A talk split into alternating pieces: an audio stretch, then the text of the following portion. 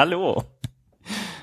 Und herzlich willkommen zu Das alles Folge 23 in echt. In echt? In echt. Was meinst du? Ach so, weil wir Wirklich, mit, wirklich die Folge 23. Ich Ach bin. Dirk. Ich bin Andi. Heute hallo. bin ich wieder Dirk. Und du hast heute mal das Lachen angefangen statt mir. Ja, weil mich, ich dachte mir, vielleicht gewinne ich den Staring Contest und du fängst mal an. Es war ganz knapp davor. Es war ganz knapp davor.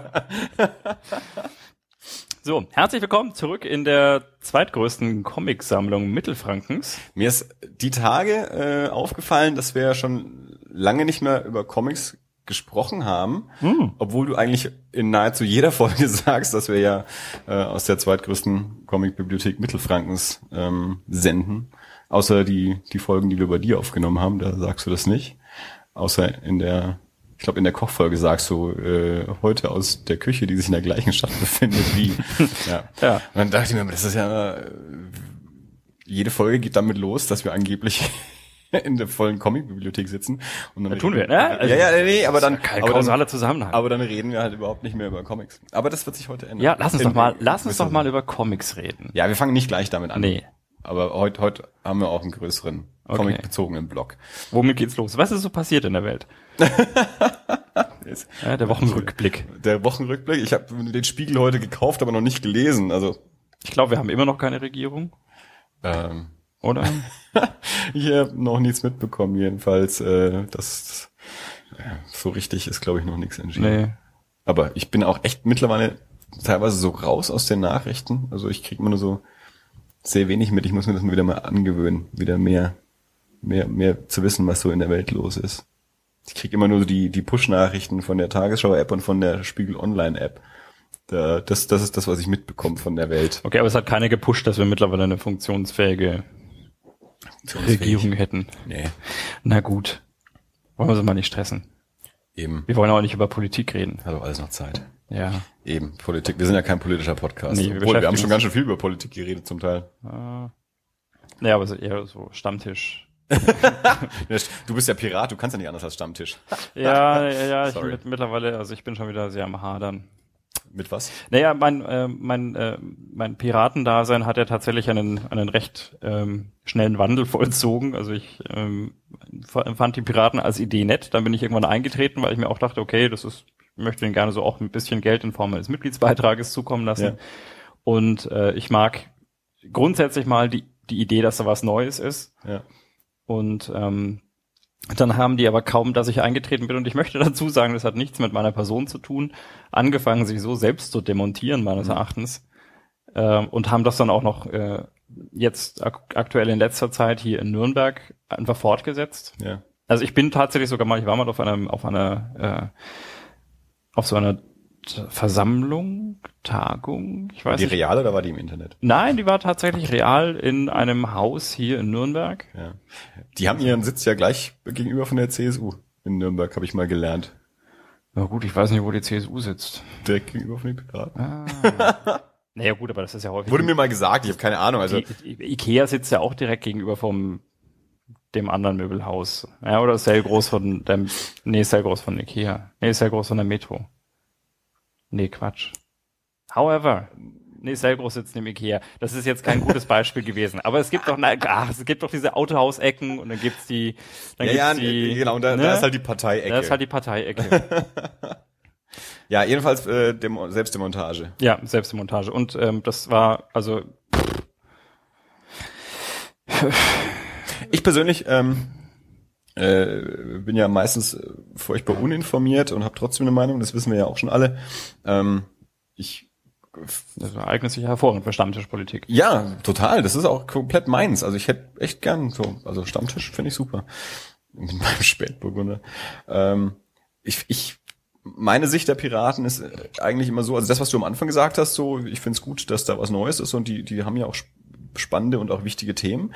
Ähm, das, das sehe und sah ich schon auch so. Ich war aber bisher auch immer der Meinung, dass die zu schnell zu groß geworden sind. Also für so eine aus meiner Sicht eher monothematische äh, Partei haben die eigentlich zu schnell politische Verantwortung bekommen und damit können sie dann auch nicht so richtig umgehen und können nicht am die müssen sich ja leider auch äh, dem dem realen Betrieb dann irgendwie anpassen. Also sowas wie ähm, so jeder, jeder darf mitreden und jeder darf mitmachen, ist ja schön und gut, aber der politische Prozess muss halt auch irgendwie weitergehen. Und da wird es dann halt langsam schwierig, glaube ich, für, für so eine junge und, und idealistische Partei, wenn die einfach zu schnell in den, in den politischen Alltag dann kommen. Also ich meine, die Grünen sind auch relativ monothematisch gestartet, haben sie aber halt über viele Jahre dann irgendwo dahin gearbeitet. Klar sagt man dann heute, die sind natürlich nicht mehr die, die sie am Anfang mal waren. Ähm, aber das, das erfordert, glaube ich, auch so der, der, der politische Alltag, dass man, da muss man auch dann mitarbeiten können. Und was ich dann immer so glaube zu beobachten ist, dass wenn so eine, so eine Partei solche Themen dann halt aufbringt, das sind dann halt Themen, die dann auch die, die großen Parteien dann irgendwie übernehmen. Also wenn die dann merken, ähm, das sind Themen, die, die im Wahlvolk von Interesse sind, sonst würden die ja die Piraten nicht wählen, sollten wir uns darum vielleicht dann auch mal kümmern.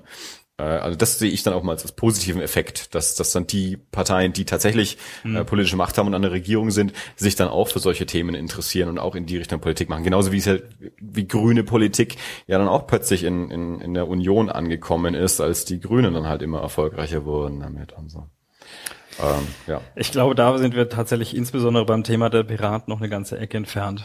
Also bis der Moment kommt, in dem unser werter Innenminister anfängt, sich, äh, sich mal Rat bei bei äh, Datenschützern zu holen.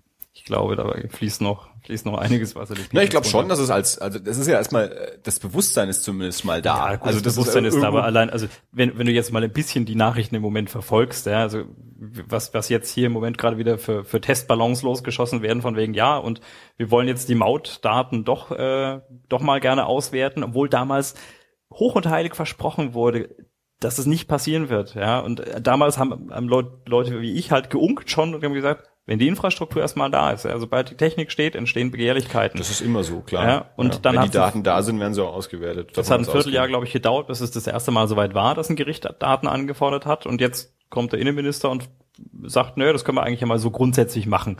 Ja, ja. ja und der ist glücklicherweise abgewatscht worden, so halbwegs. Ähm, aber wenn das das nächste Mal in vier Jahren probiert, äh, dann sieht's da schon wieder mau aus. Also ähm, diese diese ganze NSA-Affäre, ja, dass die, ich meine, ich glaube, unser werten Bundeskanzler war ja tatsächlich zum ersten Mal dann empört, als sie gemerkt hat, dass sie eben nicht als einzige Deutsche nicht abgehört wird. Ja. Und äh, insofern glaube ich, sie haben mitgekriegt, dass man drüber reden muss, aber äh, was tatsächlich Sache ist, ist glaube ich in der in, in der CDU, CSU oder auch in der SPD zu großen Teilen wahrscheinlich noch nicht so angekommen. Insofern hätte ich es schön gefunden, also die Piraten, selbst wenn sie, keine Ahnung, die sollen ja jetzt auch gar nicht großartig Regierungsmacht bekommen, ja. Also hätte ich jetzt auch nicht gesagt. Die hatten jetzt zu ihren Hochzeiten in den Sonntagsumfragen mal irgendwie so um die 14 Prozent. Ja, also mhm. das hätte, das wäre tatsächlich interessant gewesen, ja. ja. Ähm, das ist das, aber das ist in meinen Augen so ein ähnliches Konstrukt wie, wie es wäre interessant gewesen, wenn sich jetzt bei der Wahl alle Leute gedacht hätten, Mensch, wir wählen jetzt mal aus Protest die Piraten und dann hätten die, keine Ahnung, vielleicht 30 Prozent bekommen, ja. Das, das sind, äh, das, ich finde es interessant zu überlegen, was dann passiert wäre, aber ich glaube, ich unbedingt wünschen würde ich es mir auch nicht. Aber zumindest, dass sie, dass sie vertreten sind und dass sie eine Stimme bekommen und dass sie äh, diese Stimme auch erheben im Namen von wirklich, wirklich vielen Leuten. Das halte ich schon für wichtig. Ja. Oder mein, mein hätte ich mir mehr gewünscht. Mein Bruder hat vor Jahren zu mir mal den, da ging es halt auch, war so auch so, so Bundes, ähm, Tagswahljahr oder so, hat zu mir mal den Satz gesagt, ja, die Grünen soll schon jemand wählen, aber ich halt nicht. Und ich glaube, so stehe ich zu den Piraten. also ich finde, die gesagt, da sind schon wichtige Themen mit dabei. Ich, ich sehe halt das, das Profil einer wirklich arbeiteten Partei da noch nicht so ganz, um, um den ja. wirklich so richtig schon, schon auch äh, ich bin im Moment tatsächlich immer auch nicht, äh, auch nicht ganz sicher, wo es hingeht. Also ob wir da hinkommen, ja, ja. ob wir jetzt sagen, wir sind jetzt irgendwann mit der mit der Selbstdemontage soweit, dass die die äh, vielleicht auch ein bisschen die Spinner raus sind, mal salopp gesagt. Mhm. Also die die der der Partei oder diesem diesem Gedanken dahinter auch nicht gut tun, weil sie vielleicht zu sehr ihre eigenen Ziele, zu sehr ihre eigenen Profilneurosen dort ausleben. Weiß ich nicht. Vielleicht kommt es das nochmal, vielleicht läuft es das nächste Mal ein bisschen ruhiger an und mit ein bisschen Glück sind sie dann irgendwann tatsächlich mal dabei. Wäre schön. Möglicherweise. Gut, lassen wir den politischen Teil, ja. den wir nicht haben wollten, damit auch äh, ruhen. Ja. ja, können wir jetzt sagen, wir können jetzt sagen, wir sind polit politischer Podcast schon? Ja, ich weiß nicht. Ah, gut. Würde ich, würde ich so nicht sehen. Okay. Ja, reden wir über das, was wir besser können. Gut. Ähm, also, Wir die, Filme wollen wir das Gespräch weiterführen, das wir gerade abgebrochen haben, um aufzunehmen? Ja, ja wohl, wohl wir, wir, wir, äh, wenn wir schon das Thema Politik haben, ich habe angefangen mit äh, mir The Walking Dead anzuschauen. ja, stimmt, das hast du geschrieben die Woche. Du hast The Walking Dead, die erste Staffel gesehen. Ja, mittlerweile bin ich fast durch die zweite zur Hälfte. Ähm, das war jetzt ein bisschen platt, oder? Wie, das war jetzt ein bisschen platt. Ja, von der CSU auf Zombies zu kommen. Na gut. Ja, ich habe den Übergang noch nicht verstanden, aber das ist mir auch relativ egal. Ja, ähm, sprich, Ja, oder wolltest du gerade irgendwas anderes? nee, jetzt sind wir schon bei dem Walking Okay. Dead. Walking Dead. Ähm, ich habe ja tatsächlich so ein, so ein, ich dachte immer, ich, ich mag Zombies nicht. Ja. aber du hast in diesem Podcast auch schon mehrfach gesagt, dass du dich. Äh, Na, ich habe mehrfach gesagt, ich glaube, ich mag Zombies. Mittlerweile bin ich mir ziemlich sicher. Also, so als du mich, ich glaube, in, in, in 28 Days Later hast du mich noch überzeugen müssen, mitzugehen. Ja, das äh, ist auch schon ein paar Jahre Und her. da weiß ich nicht, ob mir der damals schon so, na, es ging schon. Ja, also ich war, glaube ich, überrascht, wie, dass es ging, aber so Ja. von mir aus hätte ich mir wahrscheinlich nicht angeschaut. Aber so jetzt in der letzten Zeit, ich meine, gut, Shaun of the Dead war, war ja schon schön. Und ähm, Der ist ja auch schon fast so alt wie 28 Days. echt? Ja, 28 Days waren 99. Und Sean, ich lass mich nicht genau aufs Jahr irgendwie festlegen, aber ist ja, glaube ich, auch schon zehn oder ein bisschen mehr Jahre Hm. alt. Also auch sowas irgendwie so rund, rund um 2001, 2, 3, sowas in dem Dreh irgendwann. Na, gut. na however, ähm, ich hatte ja jetzt kürzlich, wie gesagt, ähm, mit, ich hatte ja schon mal erwähnt, ich habe äh, Last of Us gespielt und war schwer begeistert und ähm, habe jetzt angefangen, mir The Walking Dead anzuschauen. Bin tatsächlich auch äh, auch sehr angetan. Das habe ich dir ja dann auch geschrieben und du Ja. hast gesagt, du fandest es langweilig. Öde habe ich geschrieben. Öde. Ja, genau. Also ich habe nur die erste Staffel damals eben gesehen, also vor vier Jahren oder wann auch immer die rauskam, Mhm. habe ich mir die erste Staffel angeschaut. Es waren ja nur sechs Folgen damals. ähm, und mit, mit einem Freund zusammen. Und wir haben uns ein bisschen, ein bisschen durchgequält und haben aber gesagt, nee, es sind nur sechs Folgen, also die können wir auch anschauen. Wir haben nur so zwei am Stück angeschaut. Und Die, die sechs Folgen, die können wir jetzt auch zu Ende gucken, da ist nicht viel verloren. Ähm, das haben wir dann auch gemacht hatten aber beide hinterher auch nicht das Bedürfnis weiter zu gucken und fanden, das war ganz lustig, die letzte Folge war die einzige, die wir ein bisschen gut fanden und das war die, die bei der Ausstrahlung irgendwie alle scheiße fanden. Also alle fanden die ersten Folgen super und mit der, mit der sechsten Folge waren viele nicht zufrieden. Das war die, wo wir gesagt haben, ja echt, also das war so die erste, die wir ein bisschen interessant fanden. Und danach habe ich die, die anderen Staffeln auch nur so aus der ähm, aus der Sekundärrezeption mitbekommen, also drüber gelesen und was andere Leute drüber gesagt haben. Und da waren es auch hauptsächlich die Hideous Energy Jungs und die haben es zwar immer geguckt, fanden es aber auch öde. Aber ich selber habe es dann, also alles, was ich sonst so davon mitbekommen habe, hat mich nicht dazu gebracht, es nochmal damit zu versuchen. Also ich fand die die Zombies selbst, also die Effekte wahnsinnig geil schon in der ersten Staffel. Also die vom vom Aussehen die die besten Zombies, die ich lange gesehen habe. Aber von der, von der Handlung, also mich haben weder Handlung noch Charaktere interessiert. Also ich fand öde. Also ich habe mich ein bisschen gelangweilt, da zuzugucken. Ja. Ich habe dann auch nur gehört, dass es in der zweiten Staffel auch erstmal noch langsamer wird. Ab der Ja. dritten wird's dann aber toll. Und hier, was dann auch ein bisschen das Problem war, dass ich halt immer mitbekommen habe, dass die ja ständig auch den Showrunner gewechselt haben. Also gestartet hat die Serie noch Frank Darabont, der ähm, Shawshank Redemption und, und Green Mile und solche Sachen gemacht hat. Und der wurde dann, also da gab es dann irgendwie ähm, ja, Probleme zwischen ihm und dem Sender. Dann wurde der verabschiedet. Äh, und dann ist Glenn Mazzara ähm, war dann der Showrunner ab der zweiten Staffel, der ähm, bei The Shield auch schon äh, ein wichtiger Typ war. Ich glaube, der hat dann zwei Staffeln gemacht, dann haben sie den irgendwie wieder rausgeschmissen und irgendwen anders geholt, wo ich jetzt nicht weiß, wer das ist. Und das sind auch mal so Sachen, also wie gesagt, die, die, den Fans scheint's, oder die Fans scheinen es nicht gestört zu haben, weil die, die Serie ist wahnsinnig erfolgreich und wird, glaube ich, auch immer erfolgreicher oder so. Ich aus meiner Außensicht, ohne die Serie zu gucken, denke mir dann halt immer, es, es wirkt irgendwie immer nicht so, als wären es die besten Bedingungen für eine gute Serie, wenn da ständig die kreativen Leute ausgetauscht werden. Also da frage ich mich dann, inwiefern kriegen wir danach noch so eine, eine kohärente, schön erzählte Serie hin. Aber wie gesagt, für ganz viele Leute ist es ja ganz toll. Ja, mich hat einfach der Einstieg schon angeödet. Okay, also da ist es tatsächlich wahrscheinlich so, ich, ich persönlich wusste das bis dato jetzt nicht. Ja, ja, ja. Ich habe mir halt die, die Serie angeschaut und äh, ich kann jetzt tatsächlich einfach für mich sagen, ich, ähm, ich fand's nicht, nicht öde. Ja, also Aber jetzt- sicherlich, jetzt mal- sicherlich ja. Äh, Entschuldige, dass ich dich schon wieder abwürge, aber wir haben ja in den letzten paar Folgen auch öfter mal drüber gesprochen, dass du ähm, Sachen äh, gerne mal nebenher guckst, also dich nicht wirklich Ja. nicht immer wirklich hinsetzt und konzentriert was anschaust, sondern gerne mal Sachen guckst, die du äh, nebenbei laufen äh, haben kannst, während du irgendwas arbeitest oder so. Wie hast du das mit denen gemacht? Ähm, ein bisschen ertappt.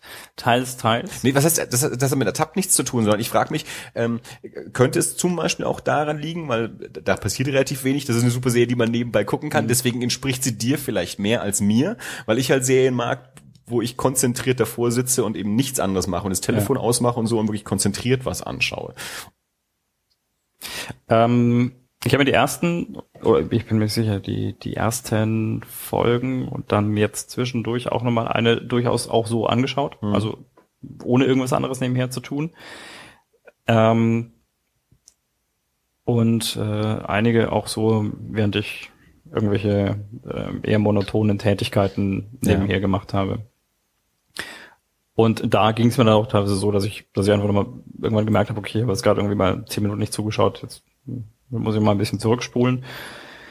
Aber äh, ja, könnte man jetzt sicherlich sagen, dass es, äh, dass es daran liegt, dass sie, dass sie gut in mein, in mein Tagesformat passt. Mhm. Ja, die lässt sich halt gut schauen nebenher. Und ich glaube jetzt tatsächlich, weil du vorhin gesagt hast, am zwei, äh, dass du gehört hast, zur zweiten Staffel fällt sie erst auch nochmal ab. Also ich fand die ersten zwei von der zweiten Staffel jetzt auch nicht so gut. Ähm, aber ich glaube, grundsätzlich ist es tatsächlich so, dass ich schon trotz allem sagen würde, mir macht es Spaß. Ich könnte mir die auch so anschauen, wenn Mhm. Ja. ich die Zeit hätte. Ähm, Habe ich halt tatsächlich einfach nicht. Also ich muss ein bisschen Ja, ja. Neben, neben, neben, nebenher auch noch mal gucken. Ich habe natürlich auch immer so dieses Ding, ähm, wenn mir Leute erzählen, die Serie ist total toll, die musst du gucken oder so und und ähm, und ich es dann probiere oder auch nicht probiere. Ich ich habe halt so wahnsinnig viel Zeug erstens schon hier rumliegen, das ich dringend sehen will, zweitens auch so noch im Hinterkopf oder auf der Liste, dass ich sehen will, dass ich mir halt die Zeit nicht mit Serien füllen muss, die ich nur so halb gut finde oder die, wo mir andere Leute erzählen, die ist ganz toll, aber trotzdem interessiert's mich noch nicht so richtig. Das kann ja auch irgendwann ja. mal so sein. Also ich, Mad Men habe ich ewig nicht geguckt, weil es mich nicht interessiert hat. Und dann habe ich halt irgendwann mal die erste Staffel angeschaut. Bisher habe ich auch noch nicht weitergeguckt, aber ich habe zumindest schon mal ein paar Staffeln mehr hier rumliegen. Ähm, manchmal kommt der Zeitpunkt halt auch erst irgendwann. Aber ich, ich muss halt nicht ständig jetzt das anfangen, wovon alle sprechen oder was mir erzählt wird, während ich noch äh, weiß nicht, fünf Staffeln The Shield hier rumliegen habe, die ich viel dringender sehen will. Und das ja auch schon einen Haufen Spricht ja Zeit einnimmt. Ich sage auch nicht, dass du es dir anschauen musst. Nee, nee. Ja, oder dass du es dir anschauen musst, weil es mir gefällt. Also ich Ja, habe klar. tatsächlich, ich bin ja das, das äh, auf die Gefahr hin, äh, nach Veröffentlichung von das alles 23 öffentlich gesteinigt zu werden, aber ich habe die ersten ein, zwei, ich kann noch nicht mal sagen, Folgen, äh, Staffeln von, von, von Breaking Bad gesehen und ich hätte mir auch das weiter anschauen können, aber tatsächlich hat mich Breaking Bad bis jetzt halt einfach noch nicht so gekriegt. Du bist Ja, nicht der erste Mensch übrigens, oder nicht der einzige Mensch, den ich da kenne. Also ich kenne auch noch andere Menschen, die gesagt haben, ja, fand ich schon ganz gut. Ich habe auch die zweite gesehen, aber die dritte irgendwie, jetzt habe ich noch nicht, irgendwie weiß noch nicht so richtig den Drang weiterzumachen, irgendwann mal dann so. Ja, es Ja. gibt, gibt so Leute. Und ich meine, obwohl tatsächlich einfach, ich meine, ich weiß von dir, du bist schwer begeistert, du hast gesagt, das ist möglicherweise die, die beste Serie überhaupt bis jetzt. Na, ja, sie ist in meinen Top 3 mit den Sopranos und Twin Peaks, so. Ja, das ist jetzt, widerspricht ja nicht ganz meiner Aussage. Also es ist möglicherweise mit die beste. Mit die beste. Mit ja. die beste. Und ähm, Chri- Chrissy war ja auch da. Ähm, total, total hier so, oh, ja, morgen kommt Breaking Bad. Und ähm, mich hat's halt tatsächlich bis jetzt einfach noch nicht so gekriegt. Ich weiß nicht, ob das irgendwann noch kommt. Ich, das ist sicherlich nicht schlecht. Ja, das macht schon Spaß. Und ähm, das macht wahrscheinlich insbesondere auch ein bisschen Spaß, weil wir uns darüber unterhalten haben und weil, weil ich vielleicht dadurch noch ein paar Dinge mehr sehe, die ich wahrscheinlich nicht gesehen hätte, wenn ich es jetzt einfach unvorbereitet gesehen hätte. Nichtsdestotrotz pff, reizt mich halt einfach tatsächlich nicht so. Und insofern sage ich auch gar nicht, du sollst dir The Walking Dead anschauen. Nee, nee, das, ja, ja. ich finde es interessant, warum das nicht so ist, ja. Immer, das mal, vielleicht analysierst du hier wieder deutlich mehr und sagst, ja, die haben den Showrunner gewechselt und das, Das- ist, das das, sind so Sachen- betrifft mich jetzt gar Ja, nicht. nee, aber das sind ja zum Beispiel Sachen, die, die halt dann später dazu geführt haben oder unter anderem dazu geführt haben, dass ich nicht das Bedürfnis hatte, weiterzugucken. Als ich die erste Staffel gesehen habe, war das natürlich noch nicht so. Da waren es einfach nur die ersten Hm. Ja, sechs ja. Folgen. Und Frank Darabont an sich, gegen den habe ich auch nichts an sich ein guter Typ. Also ich hatte mich auch durchaus drauf gefreut, das zu sehen. Ähm, und dann hat's mich aber halt nicht gekriegt. Dann hat's mich ein bisschen durchgeödet da. Also fulminanter Auftakt, wie er das kleine Mädel umballert. Also für, für Fernsehen Ja, ein, ein Hammer-Auftakt.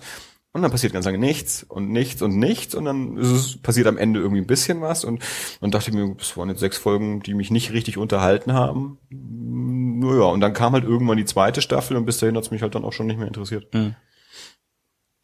Na gut, also was, was tatsächlich, ich habe ja auch, äh, auch überlegt, was mir daran gefällt, ja, weil ich auch mich ein bisschen, ein bisschen Sekundärliteratur jetzt dazu gelesen habe und ähm, auch gelesen habe, dass es Leute gibt, die, die sich zum Beispiel beschweren, dass, dass, dass es ja gar nicht so viele Zombies gibt in, in The Walking Dead, aber ich glaube tatsächlich, dass es das, was mir wiederum gefällt. Also nicht, dass es zu wenig Zombies sind. Ich mag schon auch die, die Szene mit den Zombies, wobei die teilweise schon ein bisschen äh, unappetitlich sind. Mhm. Erinnern mich an manches, was ich schon auf der Straße gesehen habe. ähm, aber also ich glaube, der, der, der zentrale Teil von, von Walking Dead ist ja schon eher so die, die, die soziale Komponente der, der Zombies- Leute in dieser postapokalyptischen Zombies alleine sind ja auf Dauer auch nicht interessant. Die machen ja im Grunde nix. Also ja, das, das also und, und gerade in, in einer Serie, das ist ja auch das, was was die Leute, ich habe den Comic auch nicht gelesen, aber was man auch immer wieder über den Comic liest, ist ja auch, dass es weniger um die Zombies geht, also als um die Gesellschaft und die Charaktere. Ähm, ich habe einen ganz tollen Roman gelesen, Feed von Myra Grant. Das ist auch das ist so eine Zombie-Trilogie. Ich habe bisher nur den ersten Band gelesen, beziehungsweise als ich den gelesen habe, gab es den zweiten und den dritten auch noch nicht. Ähm, und der hat mir wahnsinnig Spaß gemacht und äh, das hat, das ist, da geht es eigentlich um eine um eine politische Intrige in einer zombifizierten Welt. Da, da gibt's auch Zombie-Angriffe. Die Angriffe sind nicht das Spannende an der Sache. Das Spannende an der Sache ist, die leben in so einer Welt. Das heißt, dadurch bestimmte Regeln, wie man sich verhalten kann und wo man sich aufhalten kann und sonst irgendwas. Aber es ist wie- nach der Zombie-Kalypse wieder ein funktionierender Staat mit, mit Regierung und Wahlen und allem. Und aus der Sicht von, von Journalisten ist das Ganze halt erzählt. Ähm, und, und wie die halt diesen, diesen Wahlkampf begleiten und eben auch dabei politische Intrigen. Und dann passieren halt auch so Zombie-Attacken, die teilweise halt auch von politischen Gegnern inszeniert und so. Die Zombie-Attacken sind nicht das Spannende an einem 600-Seiten-Roman oder wie viele Seiten der auch immer hat. Das Spannende ist das andere. Das Spannende sind die Charaktere und die Intrigen und das alles. Klar. Und das hat mich halt bei Walking Dead nicht interessiert. also da fand ich, sahen die Zombies super aus, aber mich haben die Figuren halt nicht interessiert, was die machen und wer die sind und so. Das fand ich halt nicht so spannend. Ja gut. Also ich bin wie gesagt jetzt gerade am äh, also Anfang Mitte der zweiten Staffel und äh, war jetzt Berichte, Berichte weiter. gab jetzt so einen kurzen Durchhänger, aber ähm, im Moment hat es mich noch nicht abgeschreckt. Eine andere liebe Freundin von mir, die eigentlich auch überhaupt keine Serien guckt, aber jetzt krankheitsbedingt sehr viel Zeit zu Hause verbringen muss, ähm, hat jetzt vor kurzem äh, es dann eben doch mal mit, mit Breaking Bad versucht. Mhm. Und äh, ja, dadurch, wie gesagt, sie muss viel Zeit zu Hause verbringen. Also in, in Windeseile äh, wird sie in den nächsten Tagen die, die Serie beenden. Also ich weiß nicht, fährt dann nämlich in drei Wochen oder irgendwie sowas, zwei oder drei Wochen. Da hat sie die, die Serie jetzt dann, glaube ich, durchgeballt. Aber die also, guckt normalerweise gar keine Serien, aber von der ersten Folge an hat die die Serie so gekriegt, äh, dass sie, dass sie komplett dabei geblieben ist und halt auch mal mehrere Folgen am Tag anschaut. Und, so. ja. Boah. Zombies. Gut, wollen wir dann jetzt das Gespräch von vorhin äh, weiterführen, das wir angefangen haben, bevor wir aufgenommen haben? Das Gespräch von vorhin war. Louis C.K. und die 5 Louis Dollar. C.K., ja. Ähm, du bist ja durch Zufall darüber gestolpert, dass ich da mal auf unserer Webseite einen Beitrag gepostet habe. Genau, also jeder, der es noch nicht gesehen hat, äh, wer auf unsere Website geht, www.das-alles.de und ein bisschen nach unten scrollt, verlinken. wird einen Eintrag finden, äh, wo äh, Dirk sich über ähm, das, also we weniger über den, das letzte Comedy-Special von, von Louis C.K. Das ich nach wie vor noch nicht gesehen habe. auslässt, aber über das, das, äh, das Bezahlmodell und das Distributionsmodell sozusagen äh, kurz einen, einen Absatz darüber schreibt. Ja, also tatsächlich ist es so, dass ich, ähm, du hattest mir schon mehrfach davon erzählt mhm. und hast den auch in, in sehr illustrer Gesellschaft ja erwähnt, weshalb ich mir dachte, müsste man sich eigentlich mal was anschauen und damit ich irgendwann durch Zufall tatsächlich, ich weiß gar nicht. Genau. Wo, und mal nicht die DVD, die ich dir mitgegeben habe, sondern ja.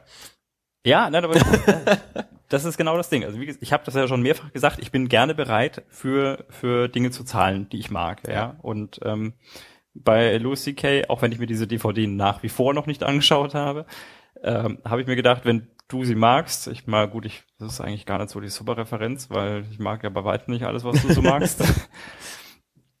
ähm, aber ich bin irgendwo, ich weiß nicht genau, durch einen Ticker oder ich, ich weiß es nicht, drüber gestolpert, dass irgendwer ge, äh, getwittert hat, hier, Lucy Kay, ähm, neues Programm, und, und nur für ein paar Dollar oder so. Dann bin ich auf die Seite gegangen und habe gesehen, der verkauft sein Programm für, ich glaube, einen Fünfer. Mhm. Und zwar in HD und als MP3-Version, wenn man sich nur anhören will und das Ganze ohne DRM, weil er sagt, hier, kauf das, lad's hier runter, ja, teils mit deiner, mit deiner Frau oder mit deinem Partner und mach das mal.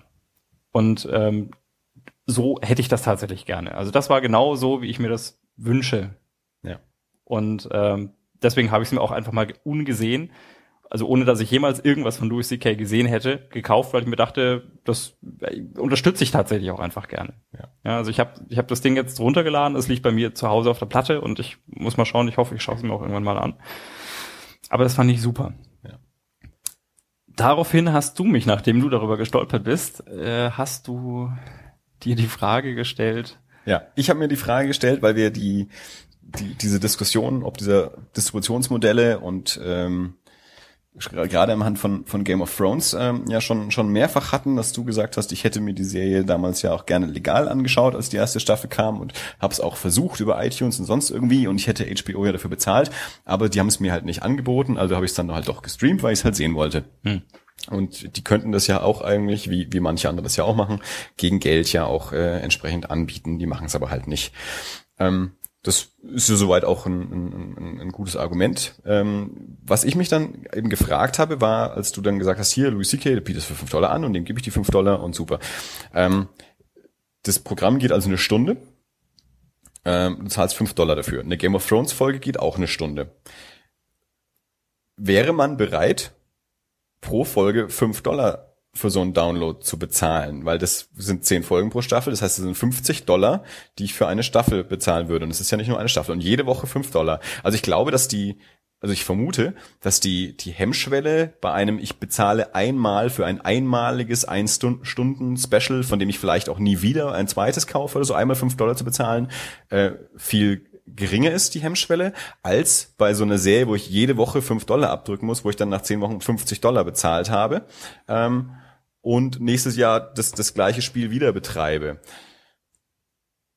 Und das, also die kosten ja keine fünf Dollar. Diese Serien kosten, glaube ich, drei, drei Dollar oder sowas. Also die Serien, die man kriegen kann, die kosten, glaube ich, sowas wie drei Euro, drei Dollar, äh, was man so runterladen kann. Ähm, aber wäre man tatsächlich da bereit? Also wie, wie siehst du das? Also glaubst du, dass mein Gedanke ist, da geht da in die richtige Richtung. Also, dass, dass ich eher mal fünf Euro für eine Stunde einmal ausgebe, als fünf Euro oder Dollar für eine Stunde jede Woche. Weil ich glaube, dass es die Leute bei fünf Dollar nicht, nicht runterladen würden, eine, so eine Game of Thrones Folge. Weil 50 Dollar sind ein Haufen Zeug. Also die, wenn die DVD halt, wenn nicht 30 Euro kostet oder 40 Euro kostet, wenn sie rauskommt, bezahle ich dann 50 für, für den Download. Also, was, was zahlst du? Du hast äh, Game of Thrones hier gekauft. Ich habe die ähm, die erste Staffel habe ich, als ich geguckt habe, geliehen bekommen ja. und habe mir dann, als die zweite Staffel rauskam, die englischen DVDs bestellt, also so eine Für? Doppelbox. Äh, äh, erste und zweite Staffel oder? Ja. Okay. Das ist so eine Box mit mit erster und zweiter Staffel. Ähm, und ich weiß es nicht mehr genau, 30 Euro. Ich kaufe okay. das Zeug ja nicht teuer, also ich kaufe es immer relativ günstig, also ich kaufe es meistens nicht, wenn es sofort raus ist und dann über irgendwelche englischen Versender mit, mit manchmal auch noch Rabatte und sowas, ja. da, da geht es dann relativ günstig. Also ich kaufe eine Serie auch nicht, wenn die für 40 Euro ist. In, in dem Moment, in dem Moment, in dem sie, in dem du sie im, im Doppelpack bekommst, äh, ist er generisch schon billiger, weil die erste Staffel ja einfach auch schon eine Weile älter ist. Ja wahrscheinlich. Aber bei dem, was du jetzt gerade mal, weil du sagst, wir rechnen jetzt einfach mal Stunde auf Stunde, ja, weil Louis C.K. Stunde, ähm, ähm, Game of Thrones eine Stunde und ein Fünfer dafür. Ein Fünfer sind drei Euro 69 nach aktuellem Kurs. Kann sein. Ja, ist so, ich habe gerade nachgeschaut. ähm, wenn du mich fragst, ob ich bereit wäre, 3,70 Euro dafür zu zahlen, sage ich dir ganz klar ja. Weil wenn ich ins Kino gehe, dann zahle ich dafür mittlerweile, je nachdem an was für einem Tag ich gehe, acht bis zehn Euro. Gut, ist ein bisschen weniger lang, sagen wir mal jetzt für eine Stunde. Umgerechnet zahle ich fürs Kino wahrscheinlich, würde ich äh, für eine Stunde vielleicht fünf bis sieben Euro zahlen, je nachdem, in welches Kino ich gehe. Mhm. Ähm, ich finde, drei Euro ist da völlig in Ordnung. Wobei man Darf aber ich fragen, wie ihr Breaking Bad geschaut habt? Bitte? Darf ich fragen, wie ihr Breaking Bad geschaut habt? Ähm, naja, gut, also ich habe die erste Also Chrissy, Chrissy, äh, weiß ich die tatsächlich letzten nicht. Folgen. Die letzten Folgen, ähm, ich weiß nicht, darf ich das hier sagen? Wir haben schon mehrfach gesagt, ich sage es ja auch. Weil ich, was ich hier lange auch nicht wusste, man konnte ja auch die, die neuen Breaking Bad Folgen konnte man ja iTunes Deutschland legal bekommen, auch mit englischem Ton. Also da- man hat es halt nicht einen Tag nach US-Ausstrahlung, sondern zwei oder drei Tage nach US-Ausstrahlung bekommen. Man hätte es ja haben können. Keiner hat es gemacht. Also irgendwer hat es bestimmt gemacht. Ich wusste es lange nicht und habe es dann auch nicht gemacht für die letzten Folgen. Ich vermute ein bisschen, dass Chrissy es auch nicht gemacht hat. Äh, auch, auch so das, was du ja auch immer sagst, die kriegen mein Geld dann schon, halt jetzt nicht gleich, die kriegen es halt später. Wie viele Game of Thrones Staffeln hast du mittlerweile gekauft? Äh, Bei mir geht's zum Beispiel dann immer so, dass ich sowas dann auch gerne mal vergesse. Oder, also ich gucke ja nicht viel äh, online und viel kaufe ich dann auch nach. Aber bei manchen Sachen dauert's ewig, bis sie dann rauskommen. Bis dahin habe ich es dann vergessen. Oder wenn es dann rausgekommen ist, dann ist es auch wieder nicht so notwendig, dass ich es jetzt dann gleich haben muss oder so. Also ich habe halt, Sons of Anarchy bestelle ich halt immer direkt. Also das bestelle ich schon vor, wenn es angekündigt ist und so. Ähm, aber jetzt zum Beispiel die, die, die Louis, die Serie, die, die TV-Serie von Louis C.K., habe ich auch äh, geguckt, was zu sehen war. Mittlerweile ist die erste und ich glaube die zweite Staffel raus und ich habe es auch noch nicht bestellt. Also ich glaube, dass man sich da auch manchmal halt so ein bisschen in die eigene Tasche lügt. So, die kriegen mein Geld dann ja schon und manchmal kriegen sie es dann halt eben doch nicht. Ja, äh, sicherlich nicht immer. Ähm, also, Ich find da, halt- da wirklich schon recht. Wo, wobei ich aber jetzt, also meine Strategie in Anführungsstrichen da tatsächlich ist, äh, wenn, gerade wenn ich solche langen Zeiträume dazwischen habe, wie Game of Thrones, ich weiß nicht genau, was weitergehen soll. Im, Nächstes Jahr wahrscheinlich, oder? ja, wahrscheinlich, Also ja. frag mich noch, ich, ich, du, ich bin ja, ich habe nur die erste Staffel gesehen Ja, bisher. aber- Also ich bin also- eh hinten nach. Na, nachdem ich ja tatsächlich hier keinen Berg von, von To-Dos vor mir liegen habe, ist es bei mir so, dass ich in der Regel, wenn sowas weitergeht, dann schaue ich mir nochmal die letzte Staffel an. Also zumindest die letzte Staffel. Ja. Und ähm, bei, ich, ich hätte jetzt, ich weiß gar nicht, ob, es mir, ob jetzt mir ein aktuelles Beispiel dafür einfällt, aber das ist im Moment, das ist tatsächlich dann der Moment, in dem ich mir dann halt nochmal die DVDs hole, um es dann anzuschauen. Ah, okay. Hm. Ähm, weil ich bin halt up to date bei dem, Ja. was gerade passiert. Ich werde mir die dritte Folge, die dritte Staffel wahrscheinlich auch wieder streamen. Ähm, aber wenn dann die vierte Staffel losgeht, in der Hoffnung, es gibt eine, ähm, werde ich mir halt dann die dritte davor holen. Ja. Ja, weil, weil es auch einfach, ich meine, es ist ja tatsächlich auch angenehmer, das Zeug in einer anständigen Qualität zu haben und nicht irgendwie ruckel, ruckelndes und verpixeltes Bild zu haben. Also dazu bin ich auch zu sehr, zu sehr Connoisseur eigentlich durch die Zeit, die wir im Kino gearbeitet haben, wahrscheinlich, ähm, dass ich sage, ich möchte Dinge halt auch in einer anständigen Qualität sehen und nicht, also ich, ich verstehe das tatsächlich nicht, wie, wie, wie, also mich kann ein Film ja noch so sehr interessieren, ja. Ähm, ich weiß nicht, was, was ich mir jetzt, ich, ich hatte wieder, kürzlich wieder so ein paar Sachen, ich, ich wollte mir unheimlich gerne Caesar's Grill anschauen. weiß nicht, ob du irgendwas gehört hast, ist egal. Es ist halt ein, ein Film, der läuft aber halt mittlerweile nur noch in der Spät. Oder läuft gar nicht mehr oder nur noch am Nachmittag um vier. Äh, Und es gibt, das schaffe ich tatsächlich einfach nicht. Das weiß ich ganz genau, das schaffe ich nicht. Ja. Ja, und ich habe tatsächlich einfach nur mal auf auf gut Glück geschaut, ja, aber das sind halt, es gibt maximal irgendwelche Screener davon, ich würde mir sowas nie anschauen. Eine Freundin von mir hat Man sich neulich sich Gravity kaputt. angeschaut, der ja gerade im Kino ist. Ja. Also hier äh, Sandra Bullock äh, schwirrt im All rum. Und sie meinte, es war ein ganz, ganz, ganz großartiger Film. Es war die schlechteste Version, die sie je gesehen hat auf ihrem Rechner. Aber es war ganz, ganz großartig. Ich denke mir, ernsthaft? Warum schaust du es dir überhaupt an? Und sagst, Ja. ist nicht gerade dessen Film, den man vielleicht auf der Leinwand sehen sollte, wenn schon überhaupt. Ja. So. Und äh, also lässt sich gleichzeitig über die schlechte Qualität aus und schwärmt mir aber dabei vor, wie, wie toll der Film ist. Das tue ich mir nicht an. Nee. Was ich aber eigentlich äh, sagen wollte, wo ich nochmal, was ich nochmal kurz anbringen wollte, äh, ist es ganz lustig, weil, weil du, dass du das Thema angesprochen hast. Es gab vor kurzem eine Initiative, also eine Art Initiative, Äh, und zwar eine Webseite, die nennt sich takemymoneyhbo.com. Okay. bei dem äh, die einfach nur gesagt haben, ähm, also Leute, sagt uns, was ihr bereit wärt zu zahlen. Ja, einfach bloß um HBO zu zeigen, da wäre ein Markt da. Das hat sich in diesem Fall tatsächlich bezogen auf, äh, auf diese HBO hat wohl eine eigene Seite also, oder eine eigene eine Infrastruktur, um solche Dinge direkt zum Download anzubieten. Das ist HBO Go. Ähm, so so eine Art Instant. Ist das nicht, ist das nicht für, für speziell für mobile äh, Geräte, dass man eben mobil irgendwie gucken bin kann? das mir gar nicht sicher. Ich hatte das also zu, was ich aus der aus der ähm, aus dem Kontext geschlossen habe, war tatsächlich, dass es ich ich hatte vermutet, es ist eine Art äh, ähm, On-Demand-Service. Also Und- ich, ich kenne mich auch nicht genau aber ich dachte, HBO Go wäre eben äh, speziell dann eben für, für Tablets und Smartphones. Also Könnte, das ist wirklich, also, kann- dass kann- das kann für, für, für on the go sozusagen ist. Aber genau weiß ich es auch nicht. Und äh, da ist es so, dass es äh, gibt wohl, also in HBO Go werden wohl auch tatsächlich die die äh, die entsprechenden Folgen sofort veröffentlicht. Äh, allerdings ist es so, dass mit dieses HBO Go bekommt man nur Zugang, wenn man eben auch einen Kabelanschluss hat. Und den haben viele Leute nicht, weil sie nicht können, weil sie nicht wollen, weil sie nicht brauchen. Ähm, die aber sagen, okay, das Einzige, was mich von HBO interessiert, ist Game of Thrones, aber dafür würde ich halt auch wirklich gerne zahlen. Und ähm, das Ding lief 48 Stunden und in der Zeit äh, haben, ähm, also hier laut, laut der Webseite, äh, schon über 160.000 Leute gesagt, äh, das und was sie dafür zahlen würden, bis dann äh, das, das Ganze vom, vom CEO von, von HBO wohl abgebügelt wurde, der getwittert hat, vielen Dank, ähm, aber machen wir nicht. Aber das heißt, also es gibt schon auch Leute, die bereit wären, dafür zu zahlen. Das ist jetzt, man kann jetzt sicherlich sagen, es ist keine, keine fraglich, inwieweit da, inwieweit das eine verlässliche Aussage ist und wie viel, inwieweit die Leute da auch tatsächlich zu diesem Wort stehen würden. Aber ich glaube durchaus, dass sowas funktionieren kann. Das, davon bin ich auch überzeugt. Also äh, keine Frage. Ähm, solche also Netflix und Hulu und solche in den Staaten zeigen das ja auch, Ja. dass das funktioniert. Ich meine, Netflix äh, und Amazon auch in den Staaten sind mittlerweile dazu übergegangen, selbst Serien zu produzieren. Also House of Cards von David Fincher, Kevin Spacey, die die neue Staffel von Arrested Development, die wurden direkt für Netflix produziert und sind dann am Veröffentlichungstag komplett, also alle Folgen auf einen Schlag veröffentlicht worden und du kannst sie auf jeder, auf jedem Device gegen das entsprechende Geld und das hat für die auch funktioniert. Also das, das sehe ich durchaus auch so.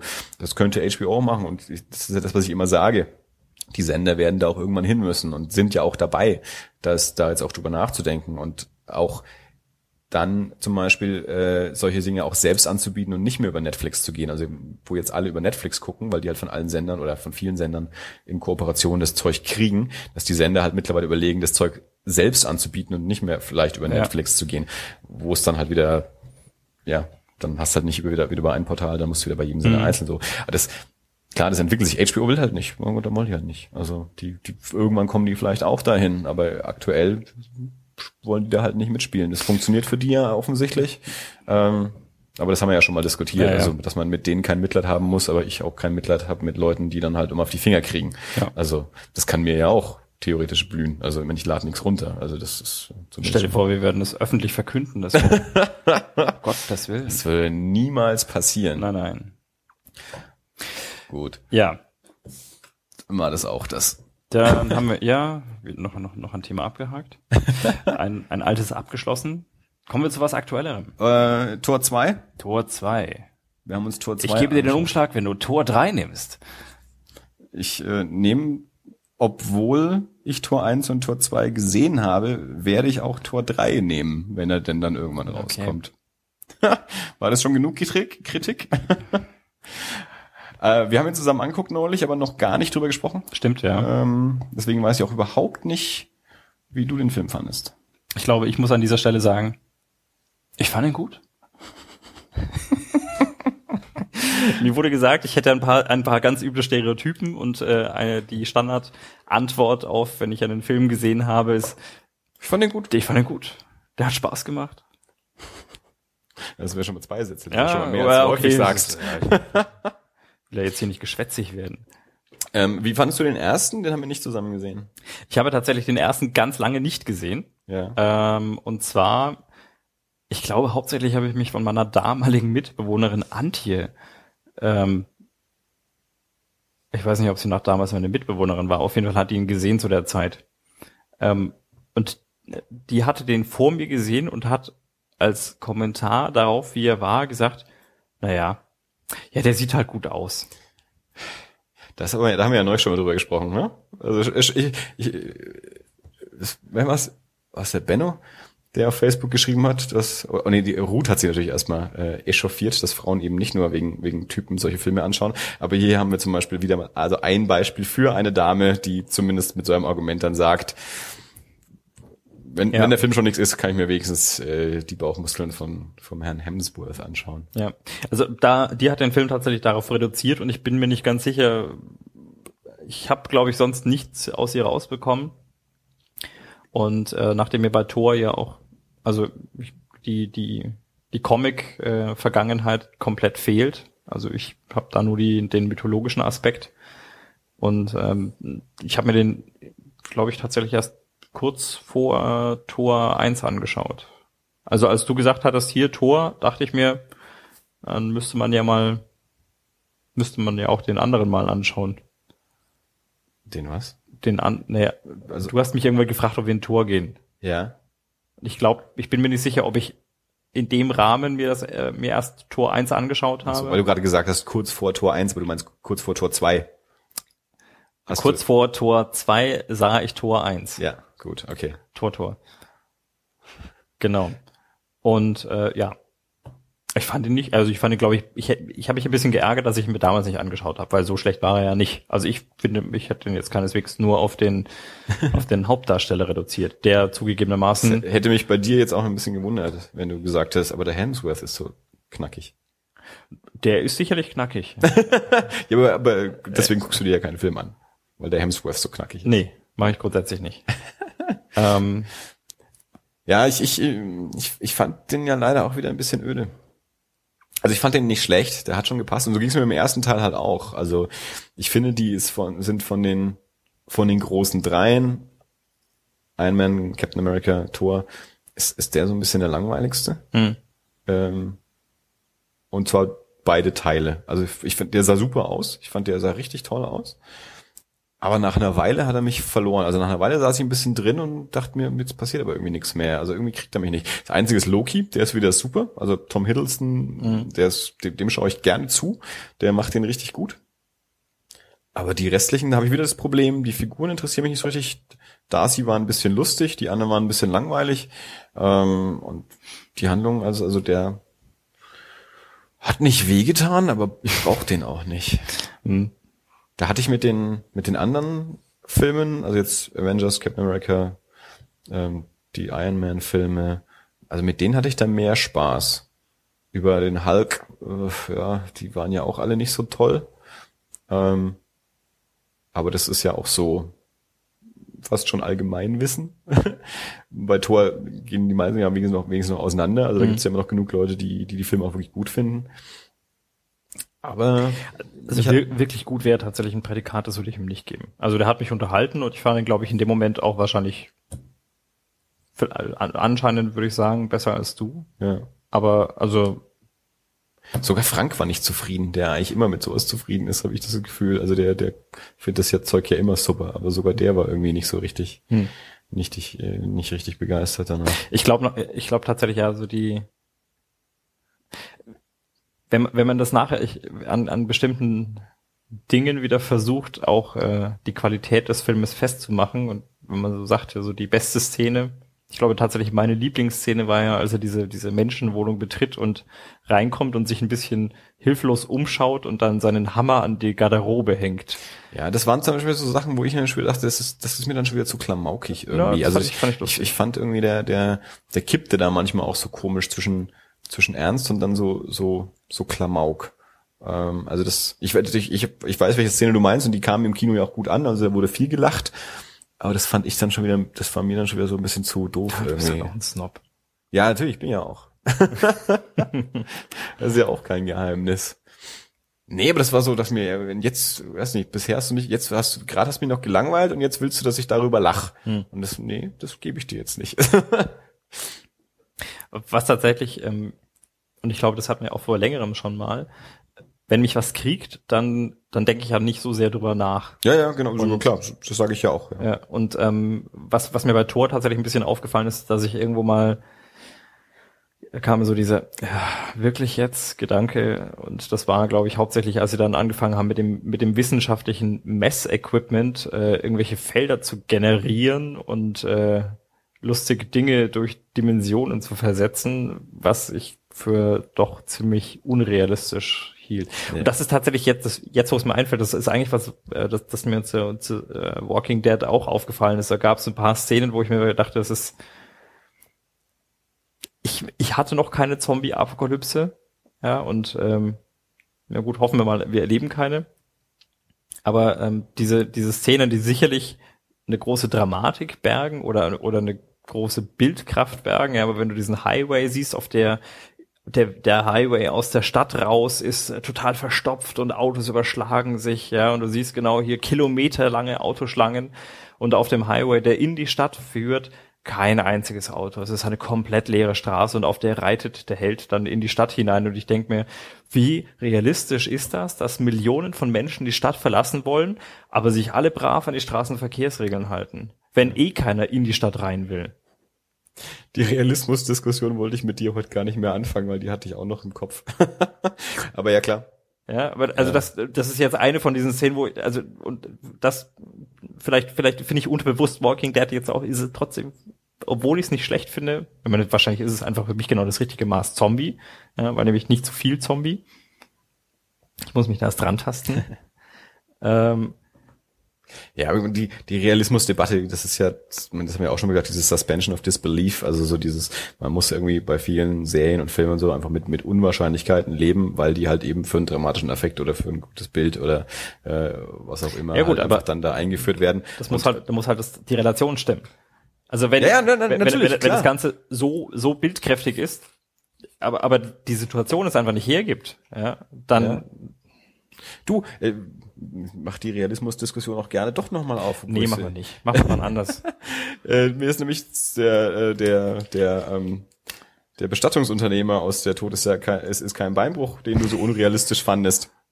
Ich fand, Äh. ihn, ich fand ihn sehr schleimig. Du fandst den äh, hauptsächlich, äh, die Diskussion, die wir geführt haben, ging darum, dass du gesagt hast, so würde sich so einer nicht verhalten, das ist total unrealistisch und so, so wäre kein Bestattungsunternehmer. Ähm, und deswegen kannst du das nicht, also, oder eine der Gründe, was, eins der Dinge, die dich da gestört haben. Ähm, und andererseits hast du auch in der Folge behauptet, ähm, du würdest ja keine, keine Comedies anschauen. Hinterher dachte ich mir, in der gleichen Folge sagst du auch, du freust dich über jede neue Folge Big Bang Theory. Das ist ja angeblich eine Comedy. Äh, und wie realistisch da Wissenschaftler dargestellt werden, da bin ich mir aber auch nicht so sicher. also ich glaube, das ist ja dann auch immer so, je nachdem, wie wie es einen dann persönlich halt kriegt. Ja? Also weil die realistische Darstellung von Wissenschaftlern in Big Bang Theory, Ja gut, das ist eine Comedy. Da ist, das ist der Tod kein Beinbruch auch. Ja? ja, gut, ja gut, aber das, das Nur, dass du sie nicht, du, du fandst sie halt nicht lustig. Das Und dann, und dann sagst du halt, der Bestattungsunternehmer, so würde sich kein Bestattungsunternehmer äh, verhalten. Ja? Und dann sag ich, darum geht's in der Serie auch gar nicht. Und genauso können wir das umgekehrt mit Big Bang Theory machen. Also da könnte ich auch sagen, so würde sich kein Wissenschaftler verhalten. Dann sagst du, darum geht's ja auch gar nicht. Das ist eine Comedy. Ja, gleiches Argument. Also da geht's dann halt einfach nicht mehr um Realismus. Hm. Ja, gut. Wo, wobei ich aber da tatsächlich sagen möchte, also ich, die sind sicherlich überzeichnet, aber teilweise ich, wir, so wir hatten ja, sehr. wir hatten ja damals den, den Vergleich gemacht eben bis zum Tatortreiniger und dem Ja. und dem anderen, wo du gesagt hast, so ein Tatortreiniger, das kann ich mir vorstellen. So, das, das kann, da, ja, ich, ich kenne solche Leute und da kann ich mir vorstellen, so einer taucht mal da auf, wo ich arbeite. Bei dem anderen glaube ich nicht, dass es sowas gibt. Also da ging es ja wirklich um Realismus in der Diskussion, die wir da Gut, hatten. aber, aber da muss ich jetzt sagen, in der Kombination oder in der in der äh, Konzentration, vielleicht jetzt nicht. Aber ich habe äh, insbesondere, also ich habe ich hab bei bei bei bei Lucent gearbeitet und da waren wirkliche Nerds da. Ähm, also ich finde die die Figuren, die in der Big Bang Theory gezeichnet werden, jetzt Dass es solche Typen gibt, ist mir klar. Sind das Doktoren an der Uni?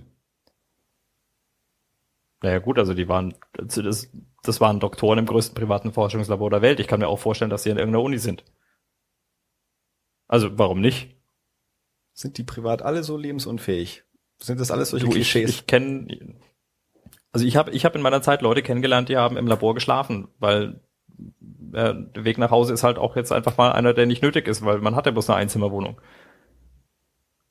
Und die, also ich kenne wirklich Leute, die, die entsprechen diesem Klischee schon sehr und die sind noch ein bisschen, ein bisschen drüber vielleicht.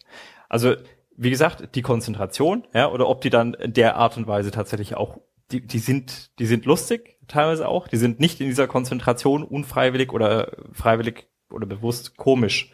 Ja, das ist sicherlich überzogen. Aber äh, rein, rein von der Person her oder vom, vom Charakter her halte ich die für nicht weniger realistisch als den Tatortreiniger. Oder den Bestattungsunternehmer. Nee, den finde ich, über, den finde ich überzogen. Der ist so schleimig. Ja, aber nur weil dir der Rahmen, weil du den Rahmen Ja, nicht das magst. mag ja sein. Wenn du das Ganze lustig gefunden hättest, dann wäre dir auch egal gewesen. Ja, das war schon, das war ja schon auch irgendwie lustig. Nein, es, es ist ja nur das, auch, ähm, du hast ja so viel Breaking Bad nicht gesehen, aber weil ja alle die Serie großartig finden und ich ja auch, ähm, aber trotzdem sage ich auch, die hat einen ganz, ganz hohen Pulp-Anteil und ganz, ganz viel, was nicht realistisch ist. Also mit Realismus brauchen die Serie auch nicht rangehen. Das sagt Vince Gilligan auch selber, gerade für die erste Staffel. Da hatten sie noch keinen Berater für alles, was sie da an Chemie betrieben haben. Und mittlerweile weiß er, das ist alles hochgradig falsch, was sie da gemacht haben. Und auch in den späteren Staffeln hatten sie dann einen Berater, aber trotzdem haben die da immer noch Sachen gemacht, die nicht gehen. Es gibt auch eine, eine Mythbusters-Folge, wo Vince Gilligan auch dabei ist, wo sie halt Sachen aus Breaking Bad versuchen und feststellen, das geht halt nicht. Und man, wenn die dann halt einfach äh, hier Wiley Coyote-Style mit einem mit einem Transporter, mit einem riesigen Elektromagneten an die, ans Polizeirevier ranfahren, um drinnen einen, einen Computer zu löschen. Äh. Ähm, ja, geht halt nicht. also und auch sonst eben ganz viele Unwahrscheinlichkeiten in der Serie, äh, aber das haben wir ja auch schon mal schon mal besprochen. Und ja klar, und dann halt ja, sicher, wenn es mir auffällt. Ja gut, aber das ist ja genau äh, besagte Suspension of Disbelief. Ja. Ähm, in, in Breaking Bad, also auch wenn, wenn, wenn, wenn sie mich nicht so sehr gekriegt hat, dass ich sie jetzt unbedingt weiterschaue, sind das Dinge, die nehme ich, dem ich in der Situation halt einfach hin, ja, weil die sind spannend und das passt halt einfach gerade tatsächlich. Und dann ist es halt okay. Aber in dem Moment, in dem ich die Zeit oder die Gelegenheit habe, mir darüber Gedanken zu machen, dass das gerade jetzt aber irgendwie nicht so realistisch ist, was da gerade passiert. Und das ist, wie gesagt, zum Beispiel dieser leere Highway, da habe ich mich echt drüber aufgeregt. Und dann kam es auch nochmal in der Rückblende, da habe ich mich nochmal drüber aufgeregt. Ja, die Frage ist natürlich auch immer, ähm, also wie, wie, wie sehr stört einen das dann tatsächlich? Also ich habe neulich mal zu Freunden gesagt, ich versuche halt immer mittlerweile mich, mich nicht an den 10% zu stören, die ich doof finde, sondern mich über die 90% zu freuen, die ich gut finde und nicht zu sagen, ja, war total super, aber das war doof und das war doof und das war doof, äh, weil im Endeffekt ist das ja eine Kleinigkeit, die für die Serie nicht weiter wichtig ist. Es gibt halt irgendwie ein gutes Bild her. Das wird ja, also ich, das ist für mich schon lange her, aber ich glaube, das ist an sich für die Handlung nicht weiter wichtig, ob da Autos sind oder nicht, außer dass der da lange reitet, oder? Ist da irgendwas sonst?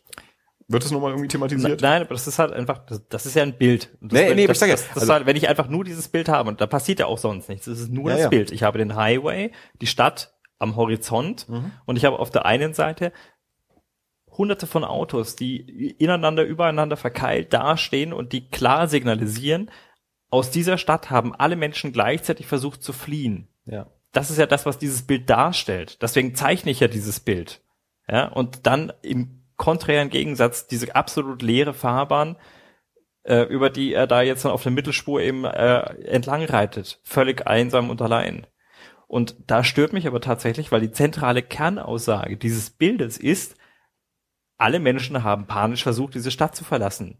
Und dann drängt sich mir aber die Frage wirklich wie, wie mit dem Holzhammer vor. Vielleicht war der Highway abgeriegelt. Ich, ich weiß es nicht, keine Ahnung. Worauf ich eigentlich hinaus wollte, war, es nimmt aber sonst für die Handlung, glaube ich, keinen, keine weitere Rolle ein, oder? Weil dann, dann würde ich mich viel mehr dran stören. Also wenn das dann auch noch wichtig ist, dass dieser Highway leer ist. Für, für irgendwas in der Handlung. Ich bin ja schon froh, dass sie beim Rausfahren, ja, dann wenigstens die Gegenspur benutzt haben und nicht da auch noch dann hier sich durch die, durch die, Hier. durch die richtige Spur durchgeschlängelt haben. Also Polizist. Vor einer halben Stunde fandst du die Serie noch besser als jetzt. Ja. Darf man nicht so viel über Dinge nachdenken. In Wirklichkeit ist alles schlecht. So. Alles ist schlecht. So, äh, weil Alles wir schlecht. gerade schon die Darstellung des Wissenschaftlers irgendwie angesprochen haben, wollen wir da mal den Überschlag machen, Ja, kommen wir zu was Analytischem. was Analytischem. Ja. Ich habe, äh, du hast, du hast mir geschrieben äh, vor letzter Woche. Letzte Woche war das. So, irgendwann. Irgendwann die Tage. Man soll auf eine, man soll auf eine Tagung gehen. Ich sagte, ich gehe dahin und ob du nicht mitkommen magst, Naja, äh, so zumindest teilweise. Aber du hast es so schon, du hast es schon so verkauft, dass es mir gefallen würde. Ein Ähm, bisschen. ich habe dir gesagt, da so. ich habe Ja, gesagt, du hast, da hast was es- mit Wissenschaft geschrieben und das ist gut. Ich äh, ziehe es jetzt nicht raus. Wir waren jedenfalls oder ähm, auf der, wie heißt es genau, auf der achten Wissenschaftstagung der Gesellschaft für Comicforschung mit dem Thema Comics und Naturwissenschaften, welche dieses Jahr in Erlangen abgehalten wurde. Und da kommen wir ja nun mal beide her und haben es nicht weiterhin. Ähm, deswegen, also ich habe die, die kompletten drei Tage dort verbracht und mir alle Vorträge angehört und angeschaut und du bist am Sonntagnachmittag dazu gestoßen und hast dir mit mir zusammen die, die letzten drei Vorträge angeschaut. Richtig. Den Blog zur Science Fiction. Ja. Ja, und so äh, hauptsächlich, ich glaube, äh, Utopien und Dystopien war, glaube ich, der, der, der Name des Panels. Panel Also um, um so ein bisschen ein, äh, ein Zukunftsvisionen, Ja. Utopien, Dystopien, Pün. Also um vielleicht, ich glaube, das, das ist tatsächlich vielleicht eine thematisch ganz gute Zusammenfassung, wenn man einfach mal so die Panels äh, anspricht. Also das erste war ein Werkstattforum zu laufenden Projekten der Comicforschung. Ähm, das zweite Panel war der Wissenstransfer, Wissenstransfer im Sachcomic. Das dritte war die Media das mal, was? mediale Experimentalanordnungen.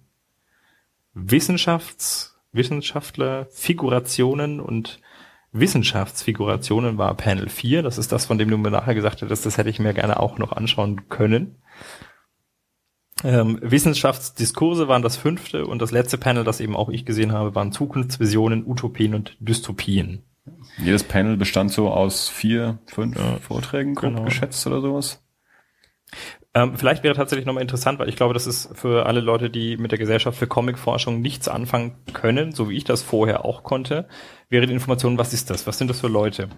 Ähm, es gibt ja in Deutschland kein kein Institut für, für Comicforschung an irgendeiner Hochschule, aber es gibt natürlich trotzdem genug Menschen, die sich für, für sowas interessieren und auch im Bereich Comic forschen, ähm, aber dann halt aus anderen Disziplinen kommen, also Medienwissenschaftler, Literaturwissenschaftler, Bildwissenschaftler oder sonst irgendwas, die halt entweder speziell auch ähm, sich mit, mit Comics beschäftigen oder auch generell mit, mit verschiedenen Medien zu tun haben und da ist halt auch der Comic mit dabei.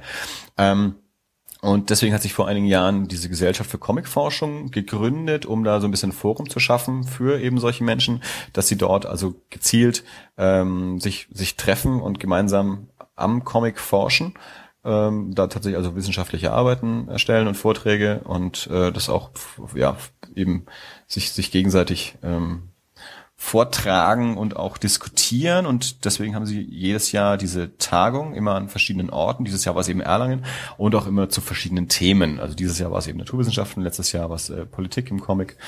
Und äh, erinnerst du dich, was sie gesagt haben, was es nächstes Jahr ist? Das war ein bisschen ein komischer Titel. Äh, ich glaube, Grenzen und Grenzen Stimmt. überschreiten. Genau, irgendwas mit Grenzen ziehen, Grenzen, Grenzen, überschreiten. genau, das ja. war, es ging, war so, ein, so, ein, so eine Dichotomie irgendwie. Und es ist in Berlin nächstes Jahr. Äh, genau, und dann, dann gibt's immer so ein, so ein Datum, wo man dann, da gibt's so ein Call for Papers, also wo man dann irgendwie so hinschreiben kann und sagen, hier, ich würde in dem Bereich was machen und dann wird eine Auswahl getroffen und dann wird dann, dann nächstes Jahr, wenn dann wieder Vorträge da gehalten. Jeder Vortrag hat immer eine Dreiviertelstunde inklusive Diskussion. Das heißt, nach Möglichkeit haben die so eine halbe Stunde etwa vorgetragen und danach gab es meistens auch sehr, sehr lebhafte ähm, Diskussionen und, und äh, ja, auch Anregungen. Also einige haben immer gesagt, hier, ich, ich forsche in dem Bereich noch und wenn jemand was dazu hat, ich hätte auch da gern noch mehr Input, wenn jemandem noch was einfällt, noch einen Text, den ich verwenden könnte oder sonst irgendwas. Oder äh, ja, an sich, was haltet ihr davon?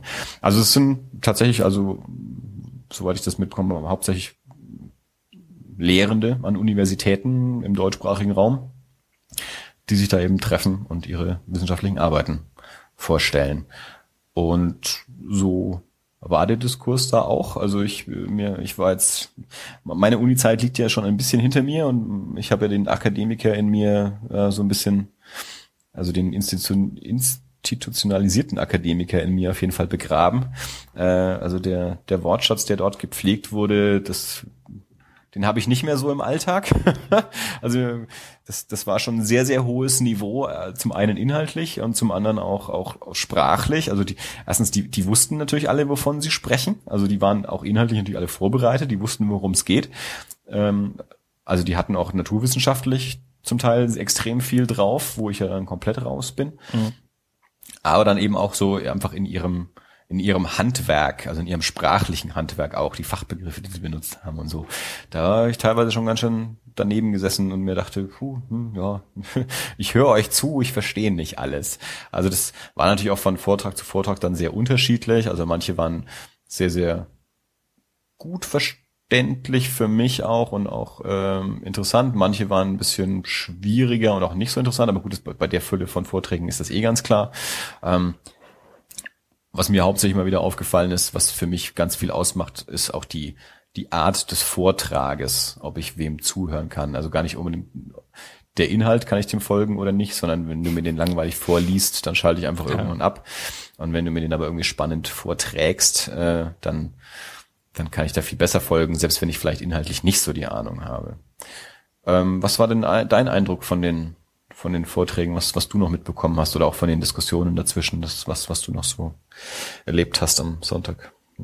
Also äh, für mich war das ja tatsächlich ein, ein, ein komplettes und totales Novum, ähm, was ich sehr interessant fand. Ich, ich glaube tatsächlich, mich hätte ja auch der, der Samstag noch mehr interessiert. Ich konnte leider erst am, am Sonntag dazukommen. Am Samstag ging es, äh, wie gesagt, ja auch so um, um Wissenschaftlerfigurationen und äh, also da, da war eher wohl der, der Fokus tatsächlich auf der Naturwissenschaften gelegen. Ähm, ja. Ich war jetzt am Sonntag da, ein Tag, der mich zumindest vom Programm her auch sehr interessiert hat, weil da ging es um Zukunftsvisionen, Utopien, Dystopien und als, äh, als erklärter Star Wars äh, und Star Trek Fan bin ich, also speziell jetzt als Star Trek, was ja natürlich irgendwo schon auch äh, eigentlich eine, eine, eine Form der Utopie, glaube ich, kann man so sagen, darstellt. Ähm, habe ich mich da schon auch sehr gefreut und auch weil ich, weil ich halt äh, auch in dem Bereich durchaus einiges gelesen habe. Ähm, wir haben drei Vorträge gehört, die vom Vortragsstil tatsächlich sehr unterschiedlich waren und die mich ein bisschen auch an meine, an meine Studienzeit erinnert haben. Der erste Vortrag war komplett, glaube ich, abgelesen, tatsächlich. Ja, das war der ähm, um Singularity 7 und. Nee, Watchmen. nee, nee, das war der letzte. Ach, das war der letzte. Äh, ach nee, das ist äh, Steins Gate. Die, ja, genau, genau, ja, richtig. Die Zeitreise und ihre Funktion in Sarashi Yomis Steins Gate. Äh, ein Videospiel, das zum Anime wurde, das zum Manga wurde. Ja. ja. Also ich fand den Vortrag interessant. Ich kann mit Manga tatsächlich nicht wirklich viel anfangen. Also ich habe äh, ein paar Freundinnen, die, die, die immer so, was nicht so wahrscheinlich eher so mainstreamige Mangas auch gelesen haben, also Ranma und dergleichen. Ähm, ich habe mich da ein paar Mal dran versucht, aber bin da, bin da nie so wirklich reingekommen.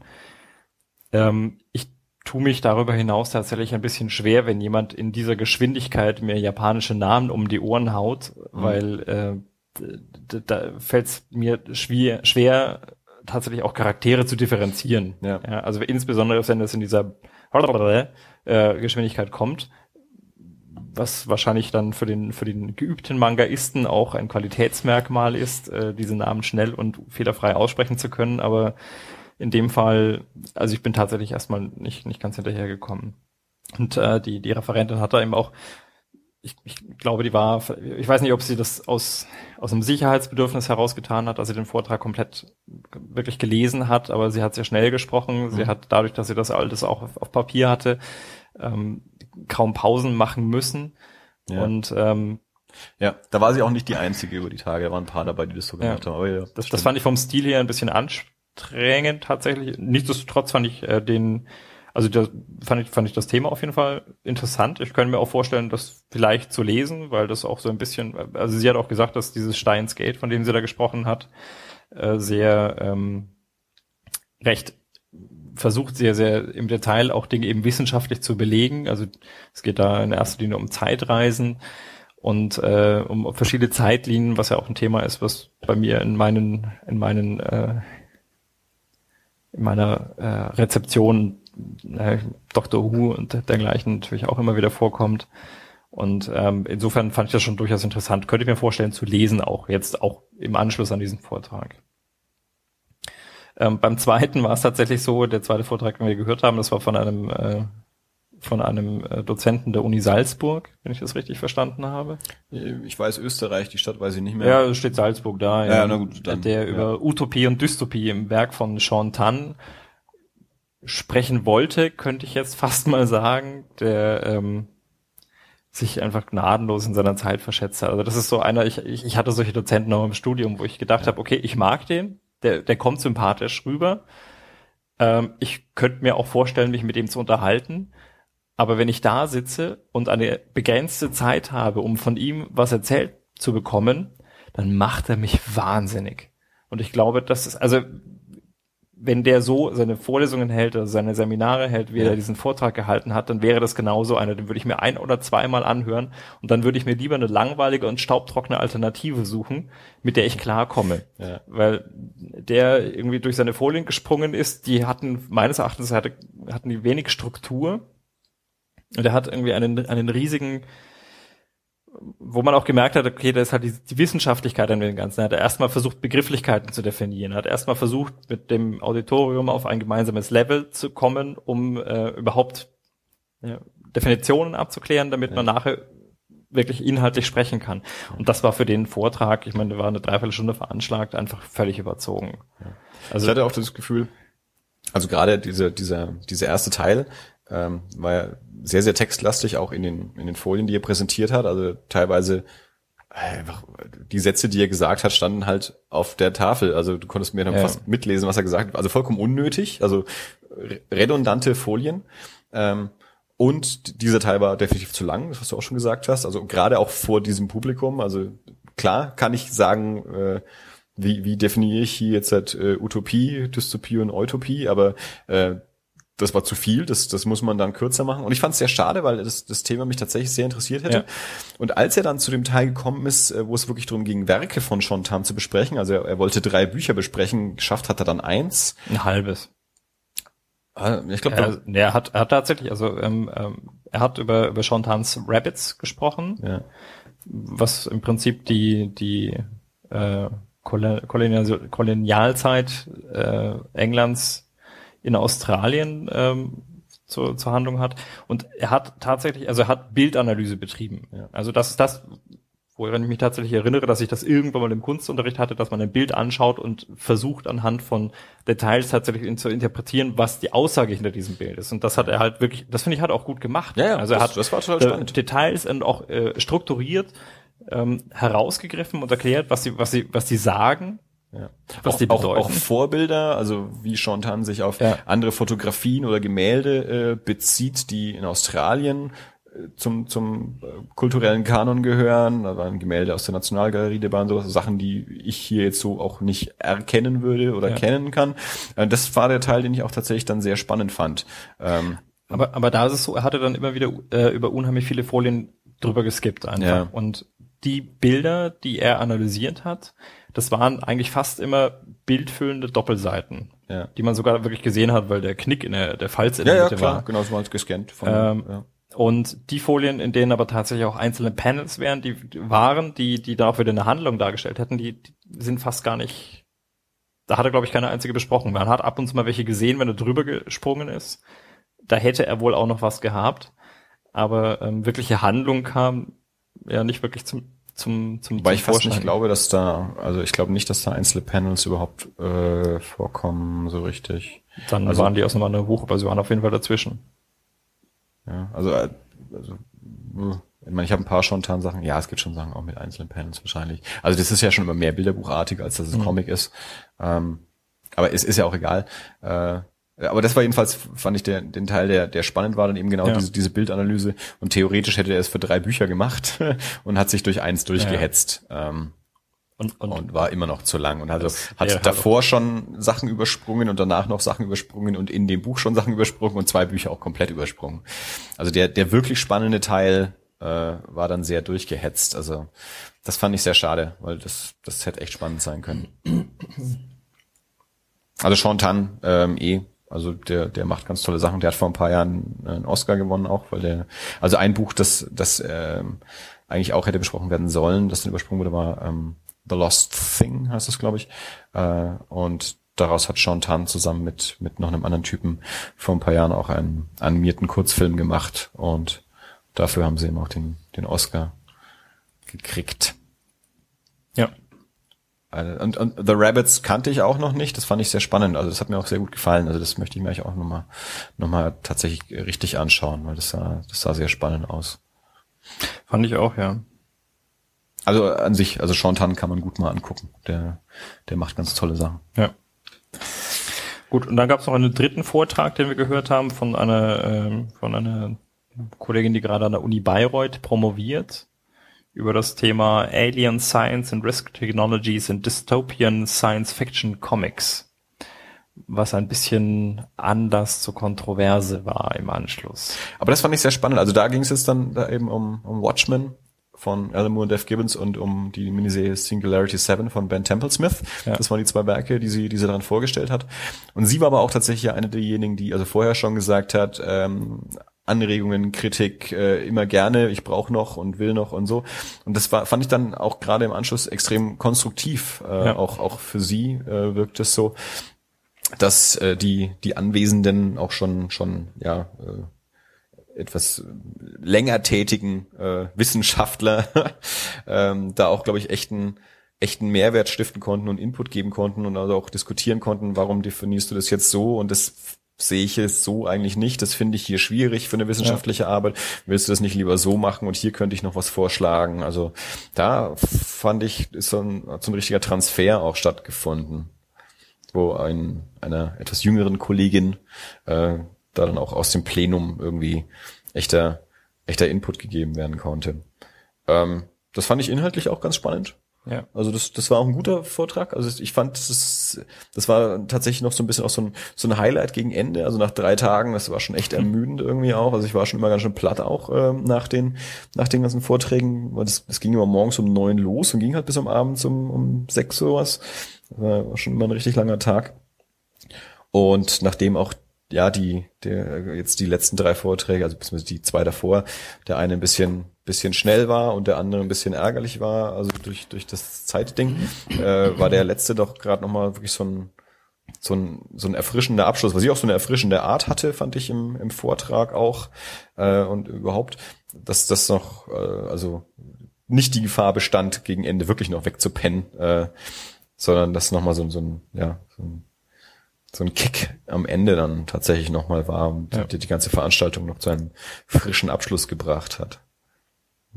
Fand ich tatsächlich auch insofern einfach äh, wieder spannend, weil ich meine, gut, Watchmen habe ich nicht gelesen, da habe ich bloß den Film gesehen. Singularity 7 war mir komplett neu.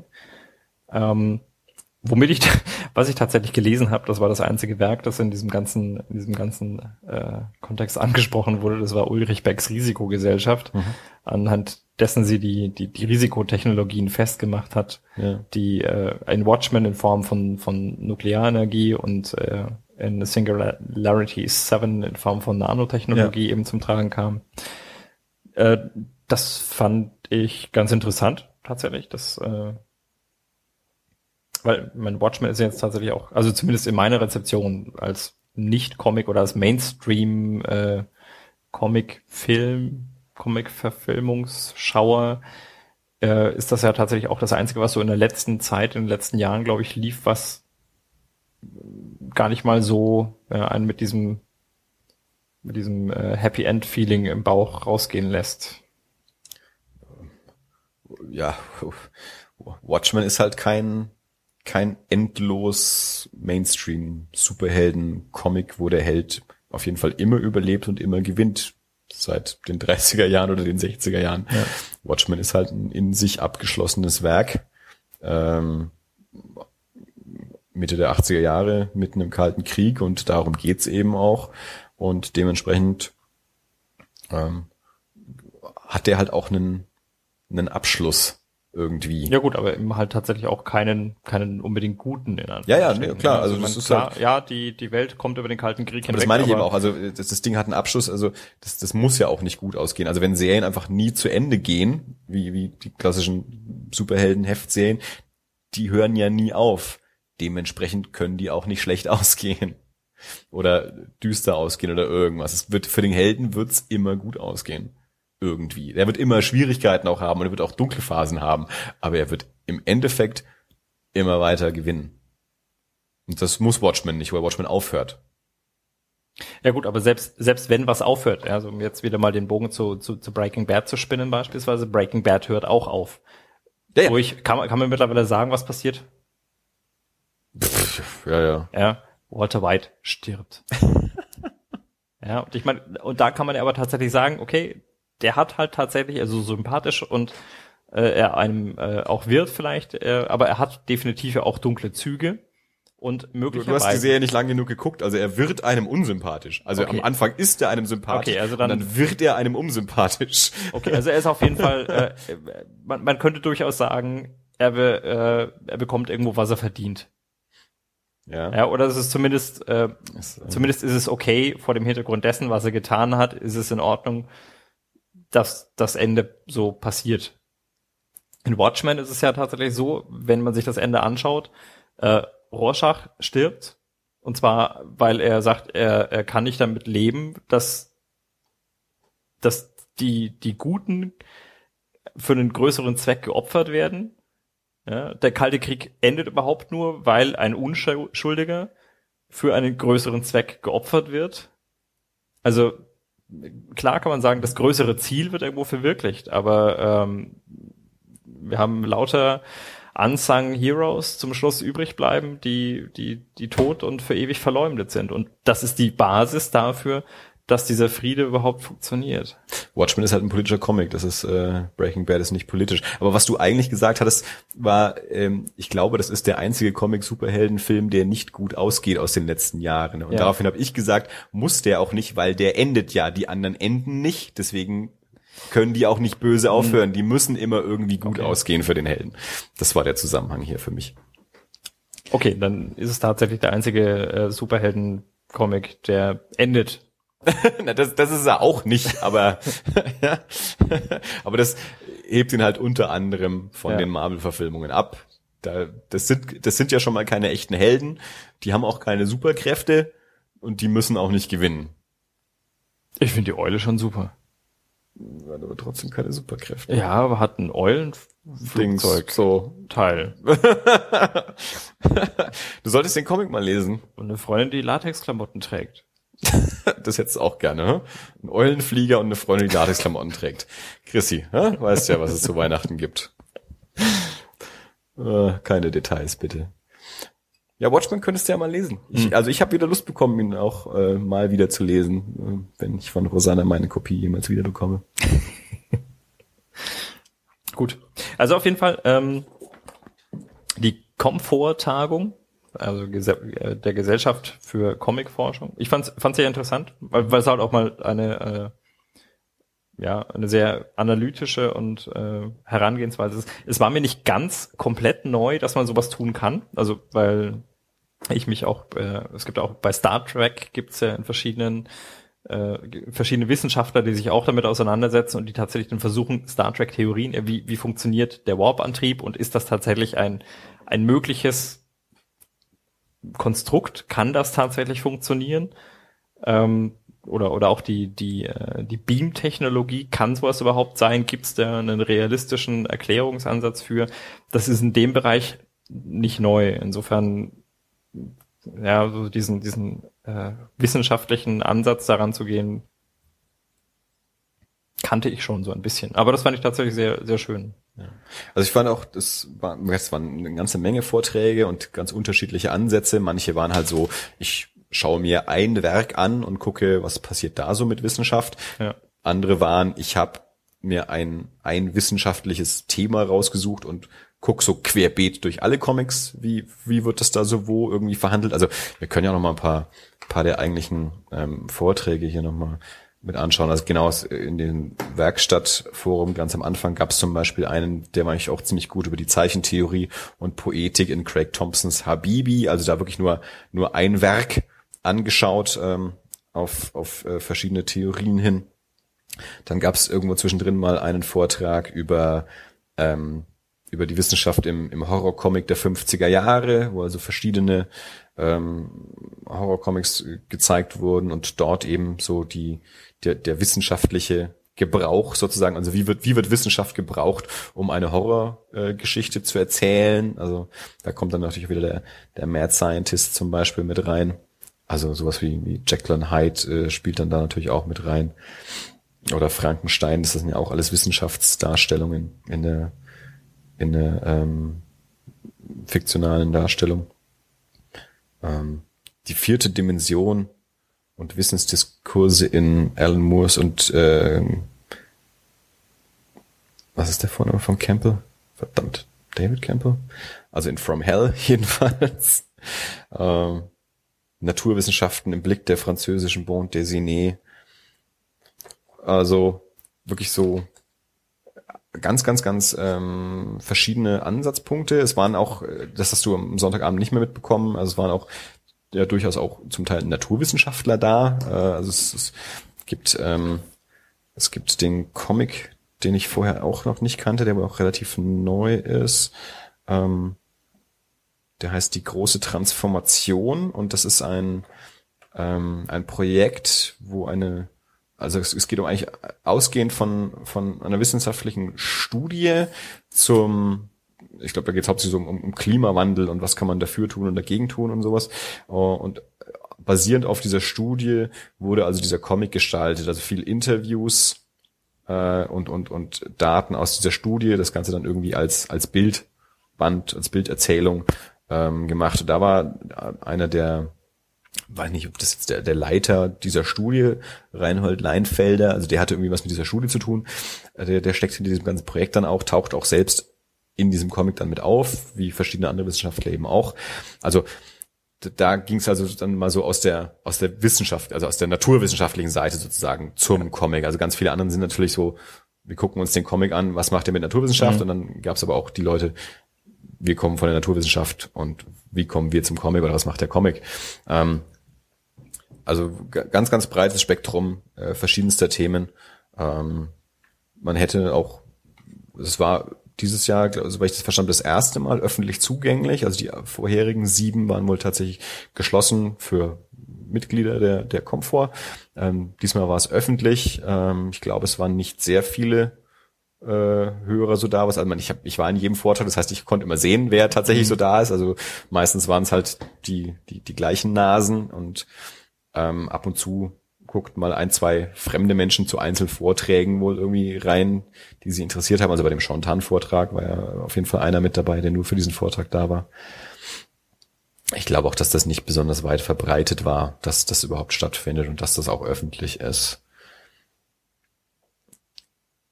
Gut, aber wenn die achte Tagung öffentlich war, kann man ja immer mal davon ausgehen oder hoffen, dass die neunte auch öffentlich ist. Ich fände es tatsächlich schön, weil ähm, ich glaube, dass das ein äh, auch nochmal ein ganz anderer Zugang vielleicht ist zu, zu, der, zu der Thematik.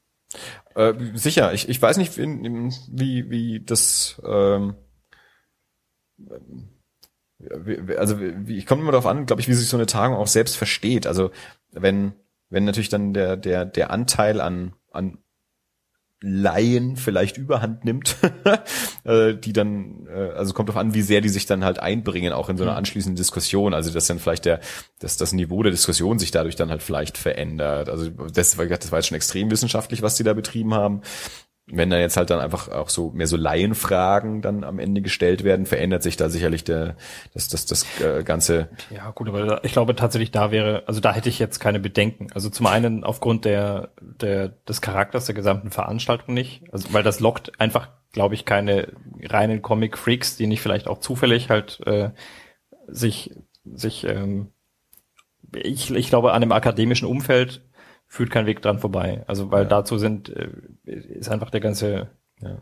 Also ich glaube auch tatsächlich, also richtig spannend ist es dann tatsächlich auch, wenn eben ähm, tatsächlich Forscher und Akademiker aus anderen Disziplinen bei sowas ja. dann eben mit aufnehmen. Also sie hätten gerne auch noch mehr Naturwissenschaftler, glaube ich, sein können, mhm. die sich auch noch mit einmischen. Wobei das also das das Ding war auch mit unterstützt oder veranstaltet von von Elinas. Ich weiß jetzt nicht mehr genau, wofür das steht, aber das ist ähm, da geht's da, glaube ich, um so eine interdisziplinäre Sache jetzt eben zwischen Naturwissenschaften und, mhm. weiß ich nicht mehr, Germanistik oder was auch immer.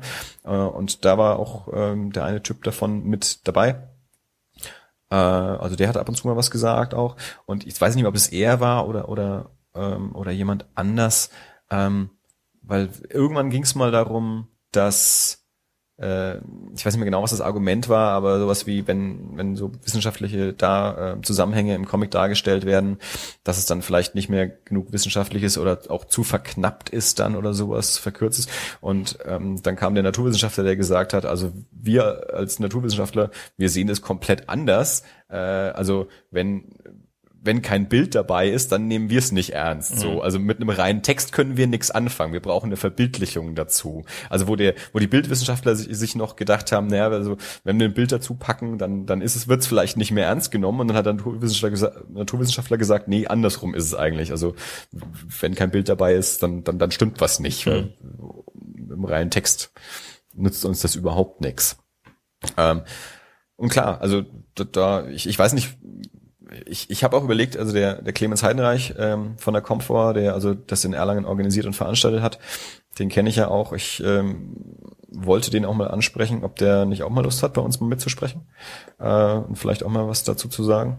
Ähm, und weil mich, also was ich auch interessieren würde, wie das bei ähm, bei vergangenen Tagungen war. Also die haben ja auch, die laden ja auch Leute ein. Äh, also ja. also das ist ja auch auch auch für die auch für die Vorträge. Also es ist jetzt nicht komplett incestuös da. Also ich, wenn zum Beispiel äh, letztes Jahr das, das Thema irgendwie Comics und Politik war, würde mich zum Beispiel interessieren, wie war da der Anteil? Also waren da Politikwissenschaftler mit dabei ja. und, und wie war da die Diskussion und was waren da für Beiträge mit dabei? Ähm, das fände ich eigentlich ganz, ganz interessant zu wissen. Man kommt in diese, also ich habe mir das nochmal angeschaut, so die, die, weil du mich gestern gefragt hast, ob ich denn Mitglied sei, und dann habe ich gesagt, nee, da kommt man auch nur rein, wenn man forscht. Also die, die, auf der, auf der Website äh, steht also, man kann sich da bewerben, es kostet irgendwie 25 Euro im Jahr. Und um sich zu bewerben, muss man aber halt schon mal irgendwie auch so Texte mitschicken und halt immer. Nee. Dirk Plus, weil der gesagt hat, hat sie sind gesagt, alle herzlich so, eingeladen. Nee, er hat wortwörtlich gesagt, so wie sie hier sitzen, können sie gerne alle eintreten. Ja, aber ich befürchte, ganz so funktioniert es dann eben doch nicht. Also ich, ich glaube, nehme den also, beim Wort. Dann bewirb dich, dann tritt mal ein. Ja, mach das. In die Gesellschaft für Comicforschung. Also, ja. wie gesagt, den Beck habe ich schon auch drauf. Also der, der Kollegin hätte ich tatsächlich noch was über Beck erzählen können. Ja, das ist nächstes Jahr leider, glaube ich, nicht mehr relevant. Nee, ist es nicht, aber. Weißt du, was ich total geil fand, als es ähm, äh, als sie das, das Thema für nächstes Jahr vorgestellt haben, also irgendwie so Grenzen ziehen, Grenzen überschreiten. Das hatte ich aber tatsächlich an zwei oder drei Stellen. Also beim Beck hatte ich das beim einen Mal und beim anderen Mal, als, äh, als in Frage gestellt wurde, warum die Nanotechnologie als Risiko, äh, als Risikotechnologie dargestellt wurde. Und das ich die ganze Zeit, ich, da habe ich wirklich mit den Füßen gezuckt, ja, weil ich mir gedacht habe, ich, ich weiß nicht, ob das jetzt angemessen ist, dass ich mich hier melde. Das war aber auch eine ganz seltsame Diskussion. Ich glaube, da, da die, die zwei, drei, die da diskutiert haben, sind von ganz unterschiedlichen Standpunkten ausgekommen. Ich glaube, die haben mehr aneinander vorbeigeredet, ja. als, als sie eigentlich. Aber ich war unheimlich dankbar, weil, also zum Schluss, das war für mich wirklich so die, die Katharsis, als, als der eine äh, aus dem Auditorium irgendwann gesagt hat, naja, aber jeder weiß doch, was Nanotechnologie ist, ja, das hat ja durchaus den positiven Aspekt, muss ich ja jetzt nicht auch noch im Comic darstellen, da können wir ja auch von einem gewissen Gesellschaftswissen ausgehen. Ja, ja. Und ab dem Moment war ich wieder ruhiger, weil ich mir gedacht habe, okay, jetzt, äh, hat jemand gesagt. Was ich jetzt eigentlich gerade sagen wollte, war, weil das, das Thema nächstes Jahr eben dieses Grenzen ziehen überschreiten ist, dachte ich mir, dann kann der mit seinem Sean Tan-Vortrag ja wiederkommen, weil das, das Buch The Arrival, da geht's ja genau um Einwanderung und, und Grenzüberschreitung und sowas. Man kann ja mal den Rest von dem Vortrag halten nächstes Jahr. Ja, ist vorbereitet für nächstes Jahr. Ja, thematisch, äh, wenn, wenn er das äh, Dystopie-Utopie-Ding da vielleicht ein bisschen mit weglässt und sich mehr auf dieses Grenzding da, oh, kann, kann, er das mehr oder minder wiederverwerten. Also zumindest die Teile, die er nicht gehalten hat, ja. könnte er da vielleicht teilweise wieder aufbringen. ja, nee, war auf jeden Fall eine coole Sache. Also ich äh, habe es nicht bereut und es, es hat mein mein äh, eingeschlafenes Akademikerhirn ein, wieder ein bisschen stimuliert, mal wieder auch ein bisschen genauer hinzuschauen. Und ich finde es auch spannend, also man dieses dieses ich gucke immer zu analytisch hin, also mhm. vielleicht hast du da jetzt auch mal gesehen, wo das herkommt. Also äh, das ist immer so dieses oh, was was du da immer so siehst in Filmen und wie wer guckt denn hier auf die Zimmernummer und sonst irgendwas und dann aber das ist halt das was was man als so als so ein Wissenschaftler macht. Dann, dann guckt man eben tatsächlich in so einem Bild wirklich also ob es jetzt Film oder Comic oder oder äh, Malerei ist. Man guckt eben hin, wo ist was und warum ist da, ist das da und geht halt nicht davon aus, das ist da nur durch Zufall oder weil es halt schön aussieht, sondern hat das auch eine Bedeutung. Ja gut, aber also tatsächlich ganz so denke ich ja noch nicht mal. Also ich kann halt tatsächlich ab einem gewissen Punkt abschalten. Also vielleicht funktioniert einfach die Suspension bei mir ein bisschen besser als bei dir. Das mag ja sein oder vielleicht bin ich leichter zu kriegen. Aber wie gesagt. Ja, oder ich habe halt einen ich, anderen ich Blick. Also ich habe, ja, mein, mein Blick ich, ist halt anders trainiert auch. Ich nehme mir das ja nicht bewusst vor, jetzt ja, ja. zu analysieren, aber es gibt halt einfach mal so Sequenzen wie, wie dieser Highway in, in The Walking Dead oder auch diese, an der ich nach wie vor zu knabbern habe, ähm, diese Aufzugsszene in, äh, in Inception. Ja, also den, um, um den zu diskutieren komplett müsste ich den nochmal gucken. Den habe ich nicht mehr so präsent. Nein, ich will auch gar nicht diskutieren. Ich habe nach dem Internet geschaut und ich weiß nicht, ich, ich, ich habe da ein Problem mit dieser Aufzugsszene und der Schwerkraft. Aber es ist egal. Ähm. ja, aber da geht's natürlich dann zum Beispiel um Sachen, ähm, also wenn es dann wirklich um so physikalische Gesetze oder irgendwie sowas geht, äh, das ist ja auch so ein Prometheus-Ding, muss ich alle über Prometheus aufregen da ist es halt einmal die Frage, welch, welches Wissen bringe ich denn mit? Wenn ich mich mit den physikalischen Gesetzen in so einer Situation nicht auskenne, ist mir das wurscht, dann sieht es halt cool mhm. aus. Und das wird den meisten Leuten, die den Film anschauen, so gehen. Und dann die Wissenschaftler, die halt drin sitzen, die sagen dann halt, das kann ja so gar nicht funktionieren und das ist nicht realistisch und das ist dann so, da kommt halt dann die Analyse rein, weil es halt dein, dein ja. Thema ist. So. Ja. Gut, ähm, lassen wir okay. die Naturwissenschaften vielleicht hinter uns. Ähm, was ich ähm, hier noch kurz anschließen wollte, weil ich auch vorhin schon gesagt habe, was mir wieder aufgefallen ist, so die, die Art des Vortrages. Kennst du die TED Talks? Was, ist denn das für eine Frage? Ja, ich, kenne, ich treffe ganz viele Menschen, die sie nicht kennen. Ja, weil ich hallo. erwähne sie immer wieder und immer ja. wieder und die meisten Menschen, die ich sonst so treffe, kennen die TED Talks nicht. Ähm, und die sind ja ein, ein, ein ganz, ganz tolles Beispiel dafür, ähm, wie man Inhalte spannend aufbereiten kann. Also ja. da gucke ich mir gerne einfach auch mal Vorträge an zu Themen, von denen ich überhaupt keine Ahnung habe. Also ich habe von den nächsten Themen, die dort verhandelt werden, Ahnung. Aber ähm, wenn, wenn der Titel irgendwie ein bisschen spannend klingt, äh, dann kann der aus irgendeiner Disziplin kommen, mit der ich nichts zu tun habe. Aber ich weiß, dass da meistens dahinter dann irgendwie ein, ein spannender Vortrag steht. Allein schon äh, wegen der Art der Präsentation. Also weil es meistens Leute sind, die halt auch irgendwie vortragen können. Ja. Und also vielleicht auch ein bisschen. Vielleicht, vielleicht sollten wir noch mal kurz ein bisschen erklären. Ja. Also die TED Talks. TED ist eine, eine Webseite, die wir hier auch noch mal verlinken werden, weil ich den genauen TED.com. TED.com? TED.com. Okay. Ich weiß immer noch nicht, wofür TED steht. Ich habe es bestimmt mal nachgeschaut. Ich weiß es aber immer nicht. Ein, ein cooles Akronym. Ähm, das sind das sind Talks, also das sind äh, Runden, die organisiert werden vor auch teilweise wirklich großem Auditorium. Ja ähm, in denen es im Prinzip einfach, ich weiß nicht, ob die Themen haben teilweise oder ob es wirklich einfach nur darum geht, Leute, die inspirierende Präsentationen halten können, äh, zu finden. Das sind, äh, das sind Talks, die dauern meistens Pi mal Daumen eine Viertelstunde. Ungefähr. Ich glaube, im Schnitt, es gibt, gibt ganz unterschiedliche. Also wenn du zum Beispiel die, die App hast, ich weiß nicht, ob das auf der Website auch ist, aber in der App zum Beispiel kannst du eingeben, äh, wie lange habe ich gerade Zeit. Also ja. kannst du fünf Minuten Clips anschauen, ja. Viertelstunde, halbe Stunde.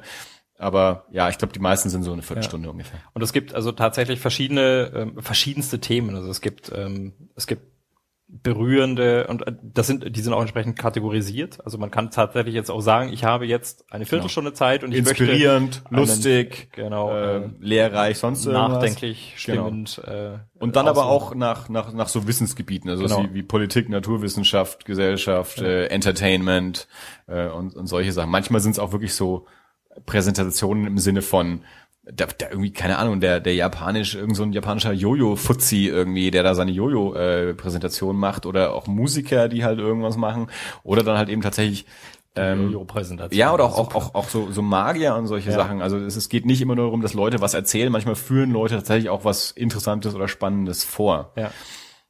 Manchmal sind es eben tatsächlich Wissenschaftler, manchmal sind es auch so Entertainment. Also J.J. Abrams, das ist so einer der bekannteren ja. TED Talks.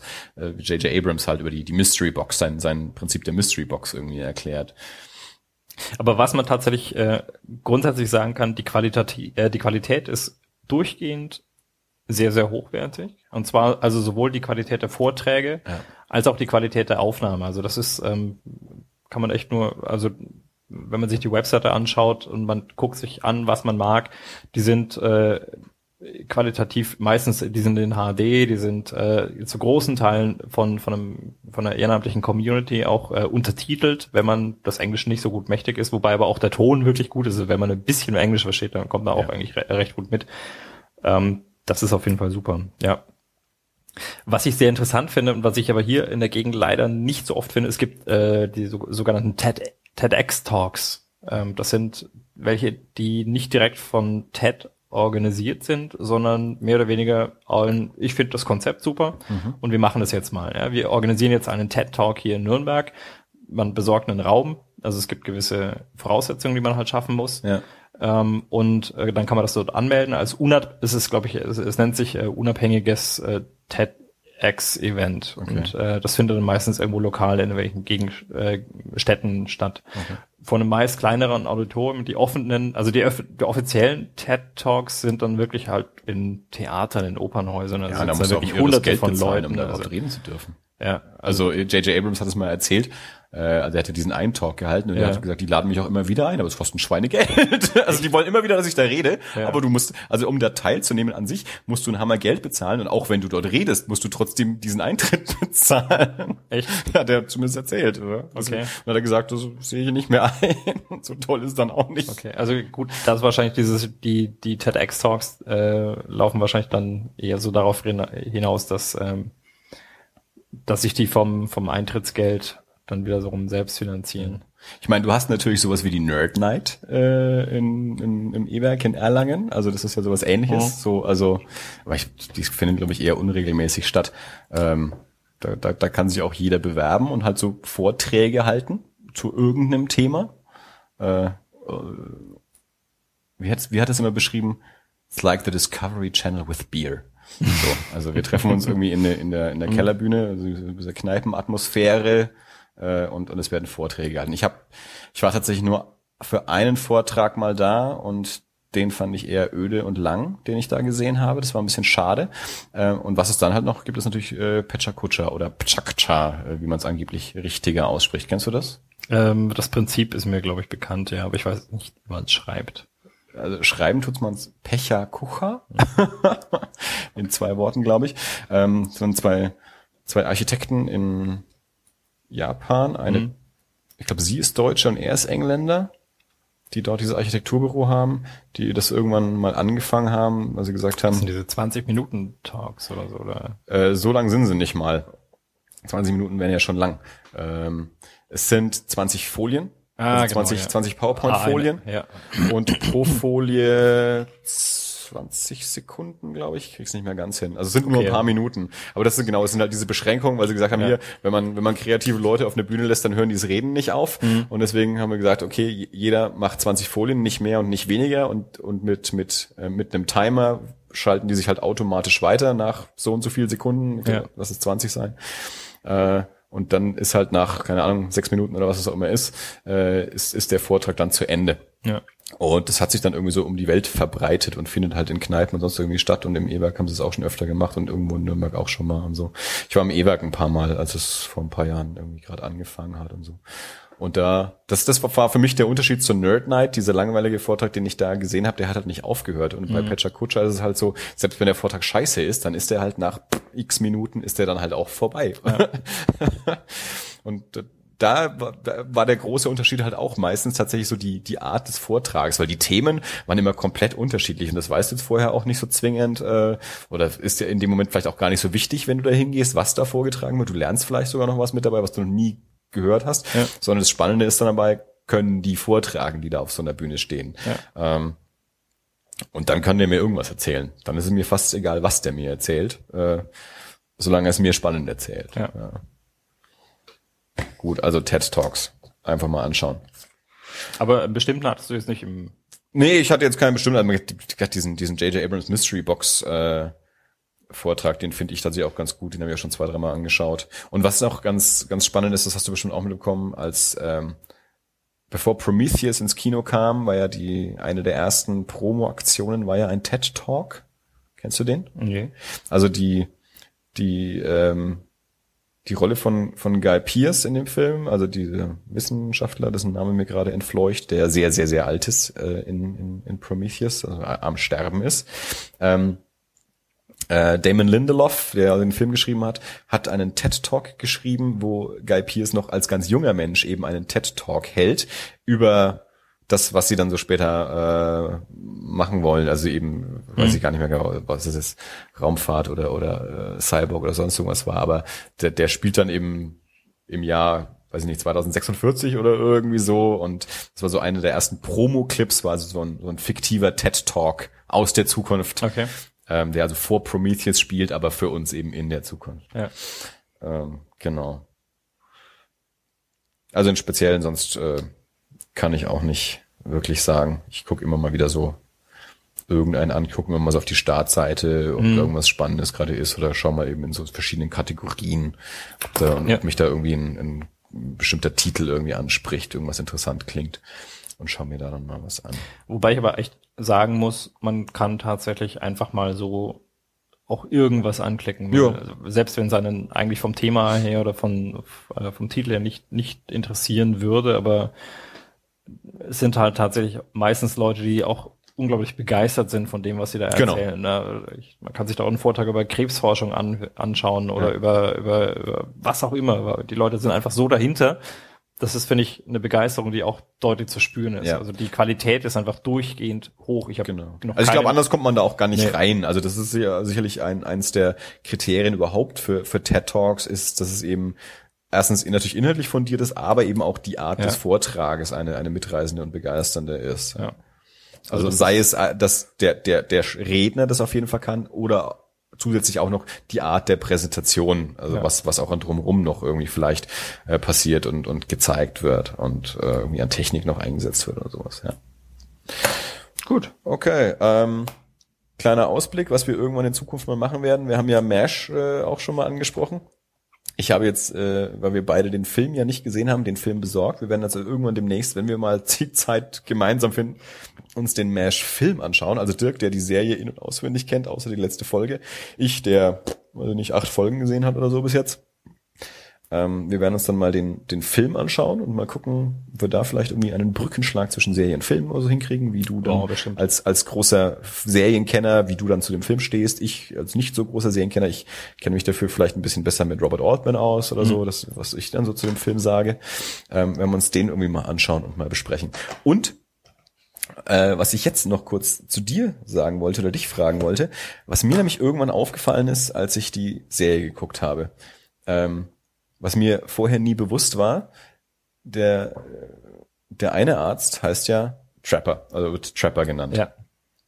und heißt John, also Ja. Trapper John. Ja, es ist ein Spin-off. Ja, eben. Das ist mir dann irgendwann klar geworden, dass ja Trapper John MD, die, also die Serie habe ich zum Beispiel immer gesehen. Äh, ähm, damals wusste ich nicht, dass das ein, ein Mash-Spin-Off ist und erst, und ich habe das auch sonst nie mitbekommen. Also erst wirklich, als ich die Serie geguckt habe und festgestellt habe, die Figur, da heißt ja Trapper John, habe ich es dann mal nachgeguckt. Und, du hast ja gesagt, dass, der steigt ja irgendwann aus der Serie aus, also aus Mash steigt ja die Figur des, des Trapper steigt aus. Er wird Und- heimgeschickt, weil er seine Punkte voll hat. Okay. Und, und mehr oder weniger direkt im Anschluss äh, wurde dann diese Spin-off-Serie gemacht, äh, wobei die ja viel weiter in der Zukunft Ja. spielt. Also die spielt ja als sie in den 80ern, glaube ich. Also als sie gedreht wurde, das dürfte so frühe 80er Ja, gewesen also er sein. ist auch deutlich älter. Genau, Ja. und also da ist er ja so wirklich so ein, so ein, so ein seriöser, Veteran- nee, weißbärtiger. naja, seriös nicht. Also er ist ja trotzdem immer noch so dieser Hippie, der eben Ja. in, in seinem Caravan auf dem Parkplatz, in seinem Hawaii-Hemd auf dem Parkplatz wohnt, irgendwie vor dem Krankenhaus. Also er ist so im, im, äh, im Krankenhaus-Establishment zwar Mhm. irgendwie drin, aber er ist halt trotzdem dieser, dieser Kriegsveteran, äh, der in, in diesem, in diesem Winnebago wohnt. Also schon ein bisschen so eine Hippie-Figur auch ist und so äh, immer noch so ein bisschen Anti-Establishment. Aber es ist auf jeden Fall ja eher eine, eine Dramaserie und keine Comedy so richtig. Ja. Äh, also schon ein bisschen anderes Format, anderer Schauspieler natürlich auch, Pernell Roberts, der in, in Bonanza ja äh, bekannt geworden ist. Also Okay, nee, ich hatte schon das richtige Bild vor Augen jetzt. Ja, ja, das mit dem weißen Bart und so, das stimmt schon, aber das, Ja. das ist schon klar. Aber also so, so richtig distinguiert ist er als Figur. Äh, 28 Jahre nach, äh, nachdem er aus, aus dem Match 4077 entlassen wurde, spielt das. ja, okay. Ja, also Ende 70er oder was ist das dann? Also da steht bestimmt irgendwo, wann die Serie lief. Äh, 79 bis 86, Mhm. okay, ja. Ja, also die habe ich immer geguckt, aber MASH kannte ich damals, als ich die gesehen habe. Äh, eigentlich überhaupt nicht. Ja. Naja, gut. Jetzt hast du mich, nein, genau eben. Trapper, Trapper John MD wohnt nämlich nicht in diesem, in diesem, in diesem Winnebago. Nein? Nee, das ist, das ist äh, George Alonso. Das ist der junge Arzt. Ach so. Na. Ich war jetzt, das, deswegen habe ich jetzt geschaut, weil ich mir jetzt gerade echt nicht ganz sicher war, ob ich da irgendwas, äh, ob ich da irgendwas durcheinander bringe. Aber er wohnt, er wohnt nicht in diesem, in Ah, diesem, okay. in diesem Wohnmobil, sondern dieser junge Arzt, ähm, der eben der, Ach, der war dann der Vietnamkriegsveteran. Und, also er ist äh, der Vietnamkriegsvietnam, äh, Vi- Vietnam, ja, der ist der Korea-Kriegsveteran, Korea, der Trapper Korea John. Kriegsveteran. Und der junge Bub ist aber der Vietnamkriegsveteran. Ja. Ja, okay, alles klar. Ja, gut, dann habe ich das in der in der Rückschau verwechselt. Ja.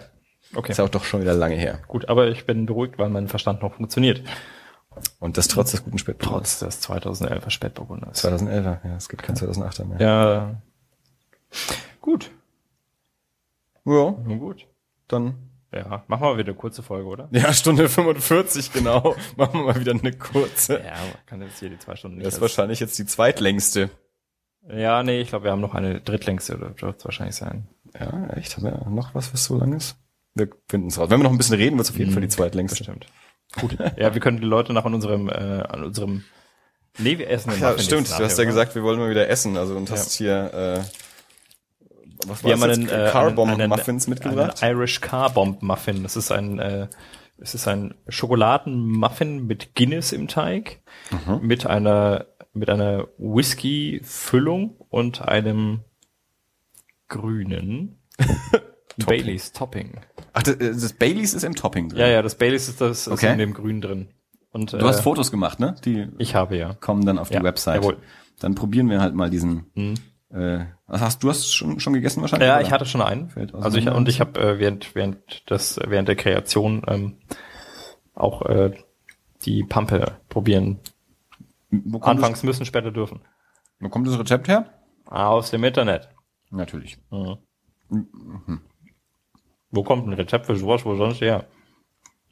Äh, aus einem alten Familien. Wahrscheinlich mal ein Familienrezept. Meine Oma hat schon Irish Car Bomb Muffins gebacken. Meine Oma, die irische Trinkerin. Irisch, genau, irische. Hieß deine Oma Iris vielleicht? Nein. Nein. Naja, ich auch ein bisschen an den, an den Kern hin. Äh, Siehst du das? Ist es bei dir auch so, dass hier der, der Rand, also dass der Kern irgendwie, Ja. also der, der Rand löst sich so ein bisschen vom Kern ab? Ja gut, es stand jetzt auch schon ein Tag oder so. Aber woran liegt das? Also da muss ja dann, also was ist der Kern, hast du jetzt gesagt? Äh, der Kern ist eine, eine Whisky, auch bestimmt auch Schokoladenmischung. Ah, auch so eine Creme irgendwie. Ah ja, genau. Also der Teig löst sich ein bisschen von der Creme ab und dann bleibt so ein Cremebollern über, vielleicht? Also ich würde vorschlagen, Noch mal reinbeißen? werden wir mal reinbeißen. Werde ich mal machen. Das ist auch der Sinn von einer Car-Bomb. Ist das jetzt eigentlich so der Kompromiss, weil ich immer gesagt habe, ich finde es doof im Podcast zu essen, dass wir das einfach am Ende machen, dass einfach jeder ausschalten. ja, Moment, Moment. Es kommt doch noch der, nach dem Abspann kommt ja immer noch die, ja, der Teaser fürs nächste der Mal. Teaser fürs nächste Das heißt, wir Mal. haben jetzt einmal ganz am Anfang gegessen, als du die Tim Tams aus Rhein mitgebracht hast. Wir haben einmal komplett durchgegessen, als wir gekocht Wir haben haben. kürzlich wieder ein gutes Feedback dafür bekommen. Für Tim Tams. Na, für die Folge mit dem, mit der, mit den Tassen. Die Kochfolge. Ja. Von wem? Oder hab ich schon wieder vergessen. Ne? Ich kriege ja kein Feedback. Apropos Feedback, falls ihr uns Feedback geben wollt. Auf Twitter sind wir at das unterstrich alles. Auf Facebook. Facebook sind wir Das alles Podcast mit irgendeinem Punkt dazwischen. Aber wenn man nach das alles schon Podcast sucht, findet man uns. in iTunes genauso. Das alles Podcasts sind wir auch zu finden. Und die Verlinkungen dazu sind natürlich alle auf unserer Alle auf Website. der Webseite www.das-alles.de. www.das-alles.de. Also jetzt machen wir noch mal den TRX-Sound hinterher. Gehst du nach oben oder nach unten? Ähm, ich gehe nach oben.